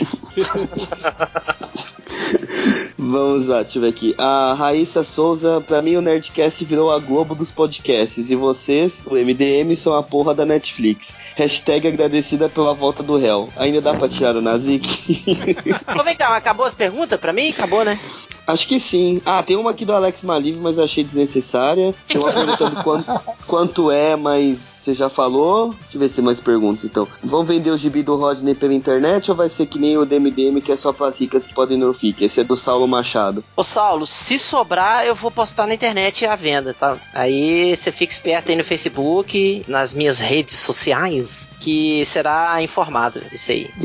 Lembrando que é, é, é 20 Dilmas, né? É, 20 Dilmas e quem comprar ganha um pôster. Ganha um po- E pra gorjeta pode dar quanto quer, né? É. Aí Uma- não tem desenho na, na revista, não. Não vai rolar de fazer desenho na, na revista, viu? Igual eu faço no sketchbook, não vai ter na revista. A revista é revista, sketchbook é sketchbook.com.br. Ma- mas tem o sketchbook também. Tem sketchbook do Bookame lá, 2015 e 2014. Todos já então, se com você pedir o sketchbook, tem desenho. Uhum. Todos com o desenho do bar, já fez. É, todos os plástico. Já pronto. Uma coisa que eu esqueci aqui, um comentário rápido. O Hal Jordan disse Não que pode, Leia, mas- Leia Organa maior, maior, maior do que Leia Aurora, né? Eu Boa, gostei. boa. Ah, Deixa eu ver aqui, o Alexandre de Moraes avisa pro Rodney que não é licaão, é lição. Essa é só pra você zoar ele. Zoa o cara aí, por favor. É, lição de anatomia do cu da sua mãe. Deixa eu só ver aqui. é, Ah, aqui é uma pergunta geral. É o José Maria perguntou quando vai ser a Graphic MDM Iron Cable. Essa aí ia ser maneira, né? Ó, hein, no próximo FIC a gente tá planejando algo aí legal É. aí, cara, pro, pro MDM aí. Com... Se bobear, pode até. Vou, vou falar que o Iron Cable era do, do, do Ultra? Era. É, vamos, vamos era, negociar agora o isso. MDM comprou. É, agora tem editor MDM, né? Então a gente Então, é, leva a- tudo. qualquer A é- personagem que você citar pela primeira vez no podcast MDM é do MDM, É é, propriedade do contratual. É. MDM. Então o gibi do Rodney é do MDM também. É, não? Mais ou menos, você citou o Aurora é personagem MDM. antes. Aí, ó. Na Aurora a gente não quer, não. Tá, A Aurora pode ficar. A Aurora É, A Aurora, Aurora- não, o Aurora- não o Aurora obrigado, que né? vale- E o Aurora Conventiones que também. vale é do Felipe Folgosi. Que achei outro dia. Foi, foi É, divertido. tem na banca. Ele tava lá em Santos, ele é mó gentina. Aí a gente ficou trocando ideia sobre Chiquititas. Dá pra ele verdade. então. Pariu. Porque ele grava Chiquititas e eu assisto às vezes. Agora eu me Tá, eu sinto tô. Pra terminar dois aqui só. A Vanessa Lima perguntou se vai ter podcasts online no FIC. Acho que vai, né? Eu não entendi mais aquela lista de e-mail lá do Vai, aquário. vai, vai, mas não vai ser. É, pois é, mas como é, é um lugar fechado Não é pra vivo, gravar, né? não, Não vai é, ser- não é desonline. Não é vai com ser, plateia, tipo, né? Não é com plateia, exato. A gente vai gravar lá e depois vai virar o podcast na semana seguinte, a gente não vai precisar gravar. Ê, E quem sabe E aí vai- um reality show aí, talvez, né? É, Rolling. Né, Nerd Reverso? real. Talvez aí um reality show aí durante o FIC. exato, talvez, talvez. Vamos talvez. ver aí. Não, não, não. Vai ficar pra CCXP, né? Não sei, não sei. É, tal, talvez é. Reality show talvez seja na CCXP, não é no FIC, não. E pra finalizar aqui, o Gregory Anthony de Castro. Bem que vocês poderiam disponibilizar o link para download do livro do MDM no Rapadura Açucarada. Não, tá, eu achei tão legal. Tá bom, é, É, só, passa só pra isso. frente. Nerd Reverso? Ah, só dois aqui do Twitter. Eu ia ler aquele do Leia Organa melhor do que Leia Aurora, que aquele eu achei realmente muito bom. o André já leu. Mas tem aqui o pedir perguntas, comentários, né, no Twitter. E o Dart Viking, ele pergunta: se fosse pra escolher somente uma HQ autografada, de quem seria? Eu não entendi se ele estava falando especificamente do FIC ou uma geral, assim. Eu ia pedir aquele. Como é que é o, o cara lá do Menino Amarelo? A, a primeira HQ, né? Uhum. Autógrafo do cara. Alt, Outcult era o nome do cara? Como é que é? Alguma coisa assim, né? Era, era, Outcoach, é, uma É, coisa assim. Pedia isso. O primeiro gibi do, mun do mundo com o autógrafo Uhum. do cara. Aí eu ia vender por milhões de dólares e ia gastar tudo com dinheiro, 20, 10 mil dólares, iates. Mulheres. E 10 mil Eu vou dólares. roubar o azulejo que o Rodney tem aqui com um desenho e uma assinatura do John, do, do John Buscema, colocar na mala. Trouxa, já falou, que agora tá- já tá guardado. E aí, e aí chega lá na Jagunçolando tudo quebrado, né? Porque do jeito que você trata a mala. Não, eu chego na Jagunçolândia, né? Aí a, a, a, a Catena mãe vai, ela tá reformando uma parede e coloca lá na parede da cozinha o azulejo. Ou limpa, né? Dizem, Limpa que ele, azulejo sujo é esse, Tá é sujo limpa. isso aqui? Tudo riscado. Mas a pergunta é de autor que estará no- nos eventos ou assim que a gente queria muito? Não, não deixou claro, qualquer um. Então eu vou falar Bill Watterson. Pegar uma arte rupestre e aí assinada. Pegar um, pegar um pedaço de uma preda na, na caverna, assim, que tem um, um desenho de palito lá. De... Tem uma assinatura. Cara, pegar, pegar a Mona Lisa, chegar pro Da Vinci é assim aqui. Assina aí no verso. Pe- Pega uma Bíblia de Gutenberg e leva pro Jesus assinar. Aí vai no trato feito vender, né? Não, mas lá não. vai porque oferecer lá- 100 dólares. É. Eu vou chamar um amigo meu. É. As condições não estão muito boas, né? O cara vai falar. Pô, pega uma edição do Before Watchmen e dá pro, pro Alan Moore. É, aí ele. Ele faz um. Ele vai te amaldiçoar, cara. Ele faz uma macumba lá, você morre na hora. Exato. Pô, ah, aliás, o réu, esse negócio que o Felipe, o Change falava de, de 10 mil dólares mulheres e artes, tá errado, porque é 100 mil. Eu vi esse episódio do, do Pica-Pau. Ó, Ah, óbvio Não, que tá errado. claro, era 10 mil dólares. Era 10 mil dólares. É, depois eu vou achar Deve um. ter redublado. Não, 100 Eu mil. acho que era 10. É 100 mil, 100 mil, 100 mil dólares. É, ele fala exatamente desse jeito, inclusive. Mas é da versão da Record ou do SBT? Do SBT, isso eu tinha em Ah, VHS esse, esse desenho aí. Eu acho que a versão redublada é ajustada pra inflação, tá certo? Pós-pano cruzado. É, mas se você for se você pensar bem, hoje em dia 10 mil dólares dá mais ou menos, né? É. Os 100 mil, né? Do, Mil, daquela época. é, exato. Que mais? Ah, sim, tem aqui do Matheus Forne. Que ele, ele botou. Hoje foi o dia de quebrar a Matrix mesmo. Exato, ele, ele Mas hoje um eu só tenho comentário- uma dessa. Ô, ô Bukemi, qual que é o nome do lojinha mesmo? Eu só Caralho. lembrava do Forne. Eu não lembrava que era Ele, ele botou. Ele, ele igual essas piadinhas de trocadilho, né? Essas piadas ridiculamente infames. Ele botou um fica comigo, do fique, entendeu? Fique, Nossa. Nossa, é esse cara? quanta criatividade, né? Mas vocês lembram que ano passado tinha o Depois quer que a gente Catena? leia algo que você escreveu, né? Com, É, esse, tipo, Exato. com esse tipo de. de- Es- Espere esse mesmo nível de sagacidade. Exato. Ano passado tinha o Fique com Catena. É Esse ano eu vou ter que adaptar pra Fique Atento com Catena. Ah, sim. É. É, tem, tem que ser correto, né? Sei lá. Uhum. Não, fazer porra nenhuma. É, mas você não tá podendo ficar com ninguém aí, né, Catença? É, né? Ah, então, tem também, é, né? né? Então. É, né? Bom, deixa pra lá, né? Vai, E aí, vai. fechou? Próximo. Então aqui rapidinho os comentários que o Lojinha selecionou pra gente. Foi você mesmo, Lojinha? Ou foi o seu, o seu estagiário? Não, eu- ninguém mais estagiário. Ninguém mais manda ajuda. Tô sozinho, né? O Versago Delarge falou assim: podcast 60. As melhores porradarias do cinema. Participação de falecido Ultra e Poderoso Porco. Porra, o Ultra já era falecido no podcast 60. Bizarro, né, cara? pois é. Ele fala, podcast 126, Nerd Reverso. Eu choro vendo filme. Choro mesmo. Chorei vendo Chaves ser expulso da vila e choro toda vez que assisto Up. Aí ele Sim. botou, mas negou um abraço para o Nazi. Tá vendo como você não é? Consistente. É. É, não, é sinal de que eu sou uma pessoa de bom coração. Depois aqui do post que eu botei lá do Andrezão, Batman Solo vai ser uma salada mista. O Ike falando, só li até Nerds Ma- Malditos e meus olhos marejaram. Que foi o primeiro post que eu escrevi depois que eu retornei, né? Entre aspas. o Moner falou que fica difícil ler o resto com os olhos embaçados pelo néctar da emoção. o Francisco Vegetação Rasteira disse, Hell, se eu tivesse dois cus, te dava um. Ah, mas pode dar o que tem, né? Não, não, muito obrigado. Mas tem outras pessoas aí nos comentários que aceitariam de bom grado, tenho certeza. o Mone fala: Hell, obrigado por voltar, obrigado por não ter ido embora, obrigado por existir, obrigado. Mas demite o Nazik, por favor. E o Cable Monolho Filho falou: O que é mais fácil, o Catena montar uma lojinha ou o Nazik montar no lojinha? Aí o carro da Caroline falou assim: Os leitores montarem na sua mãe. Pareceu gratuito assim. do post da galeria MDM 328, o Amaro falou assim: o réu tá parecido o Sidney Magal nesse desenho. Aí a galera montou uma musiquinha.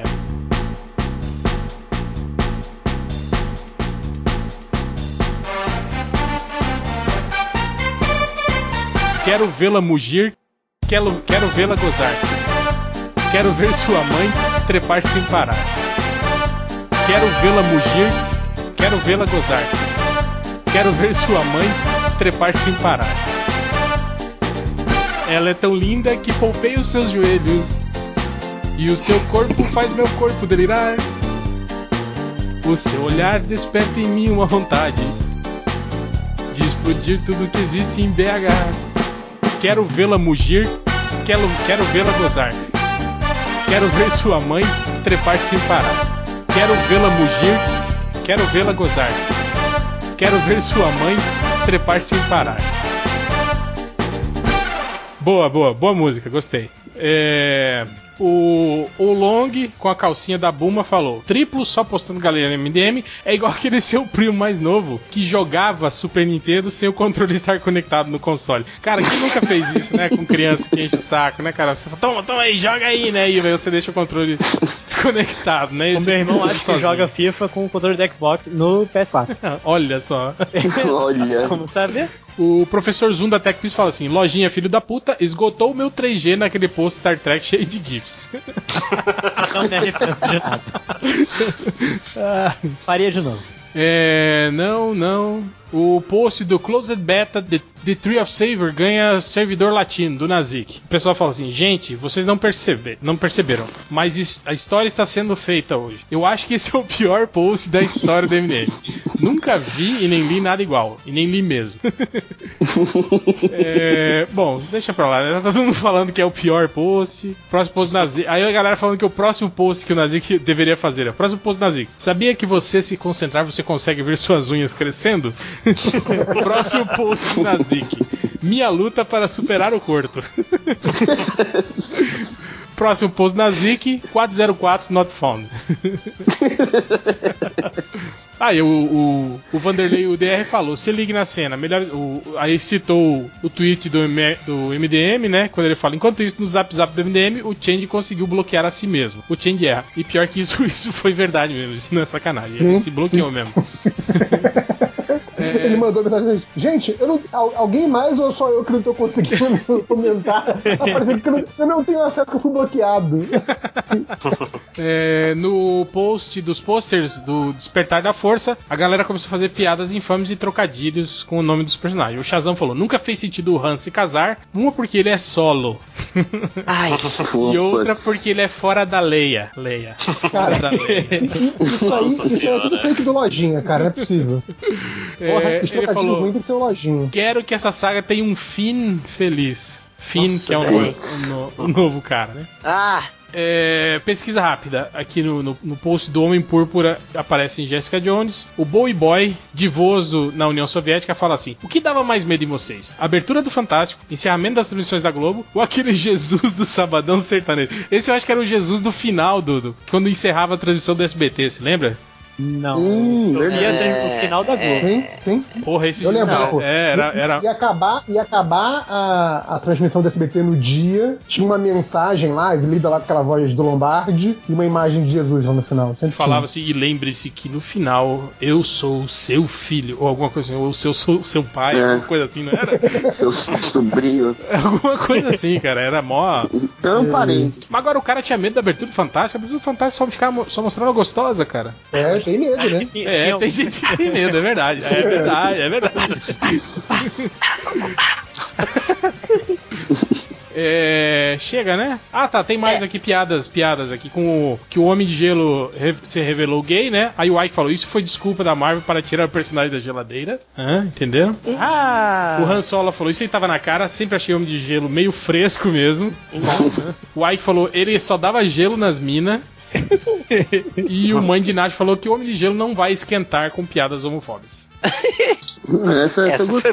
É, e outra também, o post da Mulher Maravilha versus Ares, a origem da espada do mal, que estão falando que talvez o Sean Bean seja o Ares, né, na- do filme da Mulher Maravilha. O Overesden falou, já sabemos quem vai pelos Ares do final do filme. Óbvio, né, que o Sean Bean vai morrer no final do filme. É, chega, o resto tá muito sem graça e vamos rapidamente aqui para a leitura do- das estatísticas MDM, que já estamos atrasados. Estatísticas MDM, alguém chegou no MDM procurando por Kelly Lee, não era Kelly LeBrock, né, Kelly Lee Brook, hoje não é mais nota mil. É, realmente, não é mais.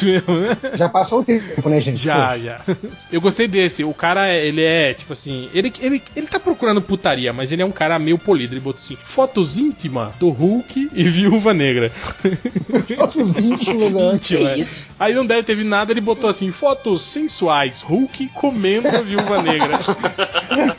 Você era um pouco depravado. É, foto sensual de alguém comendo deve ser tipo, tipo cine privê, lembra? Aquelas fodinhas de cine privê, né? Come barriga, É, né? fo- aquilo é uma foda, foda sensual. Outro cara procurou por Marília Pera nude. Não, né, gente? Ah, nem. Mas ela já, já, já pousou pra Não, Playboy, para, né? Catê. Outro cara procurou por Kátia Carvalho nua, não cantando. Se ela estivesse cantando nua, não, não servia, É. não. É, Tira o não- tesão, Não tô tira o aqui pra ver tesão. ela cantar, cara. Eu ver a mulher nua. pô.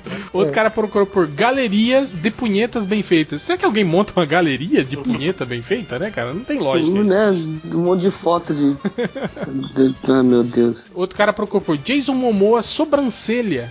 E me intrigou isso, né? Que Por que o cara procurou a sobrancelha do Jason Do Momoa? Momô. Mas, mas a culpa Deve não é nossa, não, bem. ficava Não, mas, é, mas a gente fica, fala de sacanagem, né? Que ele tira a sobrancelha, assim, né? Mas Pois é. agora, o que que justificaria um desconhecido procurar por sobrancelha do Jason Momoa, né, cara? Outro cara chegou assim pro Google, chegou assim, e aí, fera, cu de zoeira? E o que é melhor, cara? Eu não entendo. Caraca. Cara, né, cara. Fico bravo, vai se fuder, vai pra Nintendo, vai. E aí, fera, cu de zoeira? Outro cara procurou por. Esse cara também, ele é esperto. Ele tava procurando por um filme, ó. Filme de gafanhotos carnívoros. Tipo, você pensa, né? Mas olha o final da busca: cena das mulheres nuas. Tipo, né? Tinha uma ceninha de putaria no filme ele queria só. Foda-se o filme. Outro cara perguntou: qual o melhor e mais, sang... e mais, mais sangrento filme de ninja? The Ninja. É do... The Ninja, óbvio. The Ninja. The Ninja. Ninja. The Ninja. The Ninja. The Ninja. The Ninja. The Ninja. Ninja. Enter the Ninja. Outro cara procurou por Mulher do Bairro do Peidudos. Deve ser do pe pe Perdizes. Caraca. Ou dos peitudos, nunca se sabe. Que figo, tudo junto? Cara, não, essa eu vou ter que colar aí no, no chat pra vocês verem. Essa é nova língua portuguesa. Que medo. Mulher do Bairro do Peidudos. Que figo, nuas no feige. Nossa Mulher senhora, do hein? bairro dos peitudos que Que ficaram ficou, nuas que Face. ficou nuas no Face. Face. Exato. Tá, Caraca. Então tá bom. É suspensão de descrença aí. É, outro Total. cara pro- procurou por. Suspensão da ortografia. Esse né? cara aqui, eu tenho certeza que foi trollado pelo corretor do celular, porque ele procurou ver Damião Suzuki mostrando a bucetinha. Eu acho que era Dani Suzuki e o corretor corrigiu. Damião Suzuki. Não, não deve ter resultado em boas coisas aí. O nesse- cara não Tem ficou o, tão decepcionado. o Cosme Yamaha, né? É o, o primo dele. Outro cara procurou. Essa aqui foi, eu acho que foi a busca mais específica que eu já vi no, no- na busca do MDM. Ele botou assim: imagens da série do Flash, todo o corpo com traje, de frente e com a luz, sem estar correndo. Nossa, E caiu no MDM, a melhor parte. Sim. cara, MDM. Sem, eu gostei do sem esta, sem esta correndo. Tem está correndo, tá certo. A série, a série é ótima. Série, né? da série. A série, a série do Flash. Outro cara, esse deve ser o estudante de cinema, né? Procurou por Karat Kide o enredo. Ele quer o, o enredo. Enredo. o enredo. Caraca. Que, que bom que é cinema. Kid. Karate Kid. Kid. É, outro cara procura. A gente falou, né, do bolo da bolo formado de vagina. Já teve um bonitão aqui, ó, imagens do bolo de vagina. Parabéns. Já quer ver, né? Outro cara, esse também, esse cara. Alô, estão aí? Sim. Tá? Alguém caiu, acho que foi o Lojinha. Não, tô aqui. Tá aí? Ah. Ô, é, Roger. Ai, que pena. Que isso?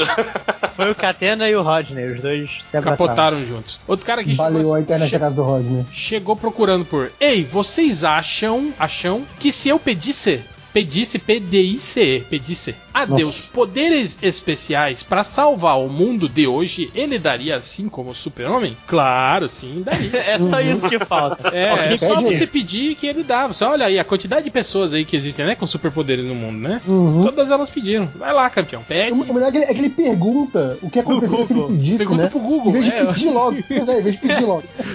A resposta vem mais fácil do que você perguntar no Google. Do que perguntar pra- direto pra Deus, né? No Google primeiro, né? Outro cara procurou assim: será que o lutador de artes marciais samurai, ah, o lutador de artes marciais samurai, o Michael Dudikoff, está vivo? O dia que Michael Dudikoff morrer vai ser um- uma tristeza. Não, e e a- as buscas do MDM vão estourar, né, cara? Vai ser o recorde de audiência do MDM. Pois É, vai ter o post da eulogia do, do Michael Dudikoff. Tem que ter, né? Vou fazer um podcast especial sobre filmografia Sim, do Michael. Dudikoff. Cara, vai ser um post, vai ser um post que a gente vai terminar com 30 linhas de The Ninja. The Ninja. The Ninja. Enter the Ninja. Você procura Michael Dudikoff no Google, o terceiro resultado é o MDM. A tag Michael Dudikoff. A gente tá a- no topo da página da fanpage do Facebook. A gente só perde do MDB e do Wikipedia. Parabéns. Impressionante. Isso que a gente nem fala, né? Sobre o Michael Não, a gente não fala do Dudikoff, isso que é melhor. É, esse cara aqui, eu acho que já tava grilado, né? Porque ele escreveu assim: internet, filha da puta, eu quero guerra civil. É o Nazik. Já- E para terminar, uma, uma busca que eu, quando eu bati o olho, não entendi, mas depois que eu li, eu entendi. Que é Peguei Paga que a Goga. Eu acho que é a música da Anitta, né? Do Prepara. É versão, agora. versão, Versão porco. Poderoso porco, né? Peguei Paga que a Goga. Mas então é isso, né? Chega, vamos para. Vamos embora, né? Vai embora do Américo, filha de uma puta! A, Qual a música de hoje? foi. Qual a música que Ah, falaram do no Sidney podcast? Magal, né? Do Sidney Magal? Já foi, não foi? Já foi, Já, já, foi, né? essa já foi. Toca a Anitta aí, Peguei Paga que a Goga. Paga. É, na, na Zic faz uma versão de língua presa da música. Tu tá de brinquedo aí de mim, cara? Sacanagem. Então é isso, galera. É, chega, vamos embora. Até. Até. É. Até semana que vem. Até o pós-fic. Exato, até o pós-fim. Se não tá mais à vontade, sai por onde entrei. Quando começo a dançar, eu te enlouqueço, eu sei. Meu exército é pesado, a gente tem poder. Ameaça coisas do tipo: você vai. Solta o som que é pra me ver dançando. Até você vai ficar babando. Para o baile pra me ver dançando.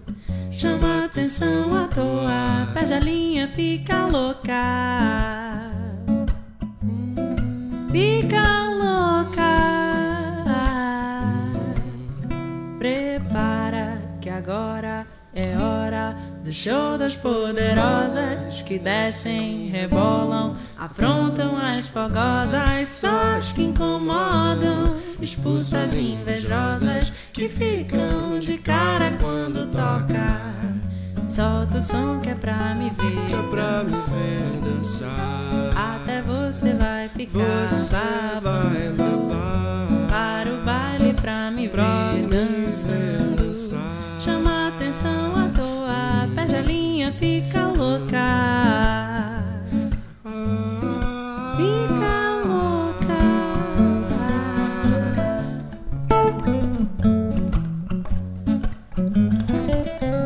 Prepara que agora é hora do show das poderosas que descem, rebolam, afrontam as fogosas, só as que incomodam, expulsa as invejosas que ficam de cara quando toca. Solta o som que é pra me ver dançando. Até você vai ficar babando. Para o baile pra me ver dançando. Chama atenção à toa, Tajalinha fica louca. Agora é hora do show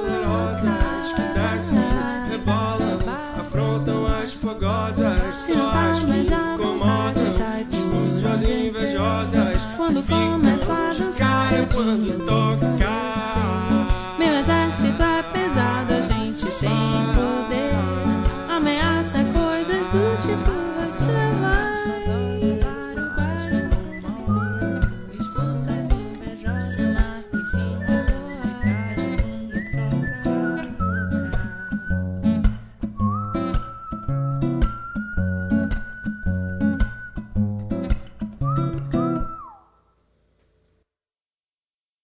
Melô do Jonas, melô do Jonas, é o melô que te deixa dançando por várias horas. Melô do Jonas, melô do Jonas, é o melô que te deixa dançando por várias horas. Melô do Jonas, melô do Jonas, é o melô que te deixa dançando por várias horas. Melô do Jonas, melô do Jonas, é o melô que te deixa dançando por várias horas. Melô do Jonas, melô do Jonas, é o melô que te deixa dançando por várias horas. Melô do Jonas, melô do Jonas, é o melô que te deixa dançando por várias horas. Melô do Jonas, melô do Jonas, é o melô que te deixa dançando por várias horas. Melô do Jonas,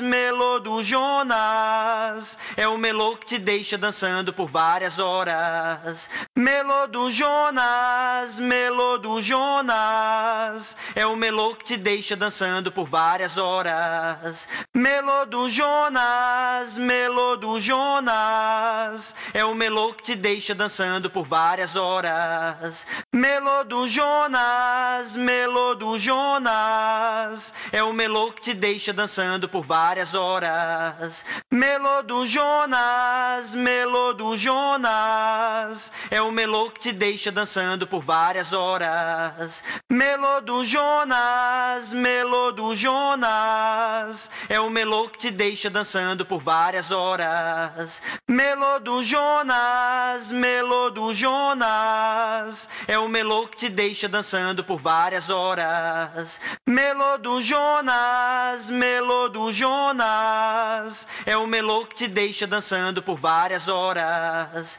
Melô do Jonas, melô do Jonas, é o melô que te deixa dançando por várias horas. Melô do Jonas, melô do Jonas, é o melô que te deixa dançando por várias horas. Melô do Jonas, melô do Jonas, é o melô que te deixa dançando por várias horas. Melô do Jonas, melô do Jonas, é o melô que te deixa dançando por várias horas. Melô do Jonas, melô do Jonas, é o melô que te deixa dançando por várias horas. Melô do Jonas, melô do Jonas, é o melô que te deixa dançando por várias horas. Melô do Jonas, melô do Jonas, é o melô que te deixa dançando por várias horas. Melô do Jonas, melô do Jonas, é o melô que te deixa dançando por várias horas. Melô do Jonas, melô do Jonas, é o melô que te deixa dançando por várias horas. Melô do Jonas, melô do Jonas, É o melô que te deixa dançando por várias horas. Melô do Jonas, melô do Jonas. É o melô que te deixa dançando por várias horas.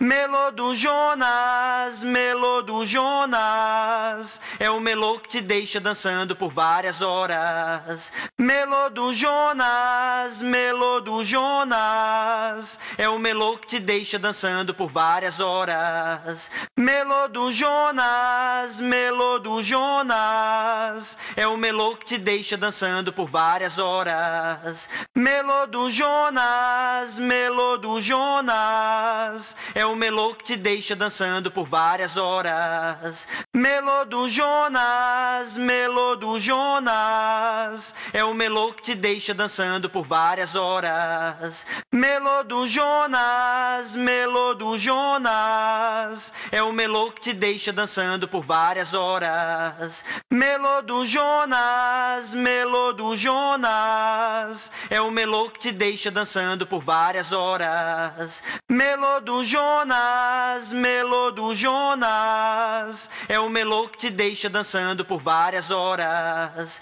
Melô do Jonas, melô do Jonas. É o melô que te deixa dançando por várias horas. Melô do Jonas, melô do Jonas. É o melô que te deixa dançando por várias horas. Melô do Jonas, melô do Jonas. É o melô que te deixa dançando por várias horas. Melô do Jonas, melô do Jonas. É o melô que te deixa dançando por várias horas. Melô do Jonas, melô do Jonas. É o melô que te deixa dançando por várias horas. Melô do Jonas, melô do Jonas. É o melô que te deixa dançando por várias horas. Melô do Jonas, melô do Jonas. É o melô que te deixa dançando por várias horas. Melô do Jonas, melô do Jonas. É o melô que te deixa dançando por várias horas. Melô do Jonas, melô do Jonas. É o melô que te deixa dançando por várias horas. Melô do Jonas, melô do Jonas. É o melô que te deixa dançando por várias horas. Melô do Jonas, melô do Jonas. É o melô que te deixa dançando por várias horas. Lambada quente!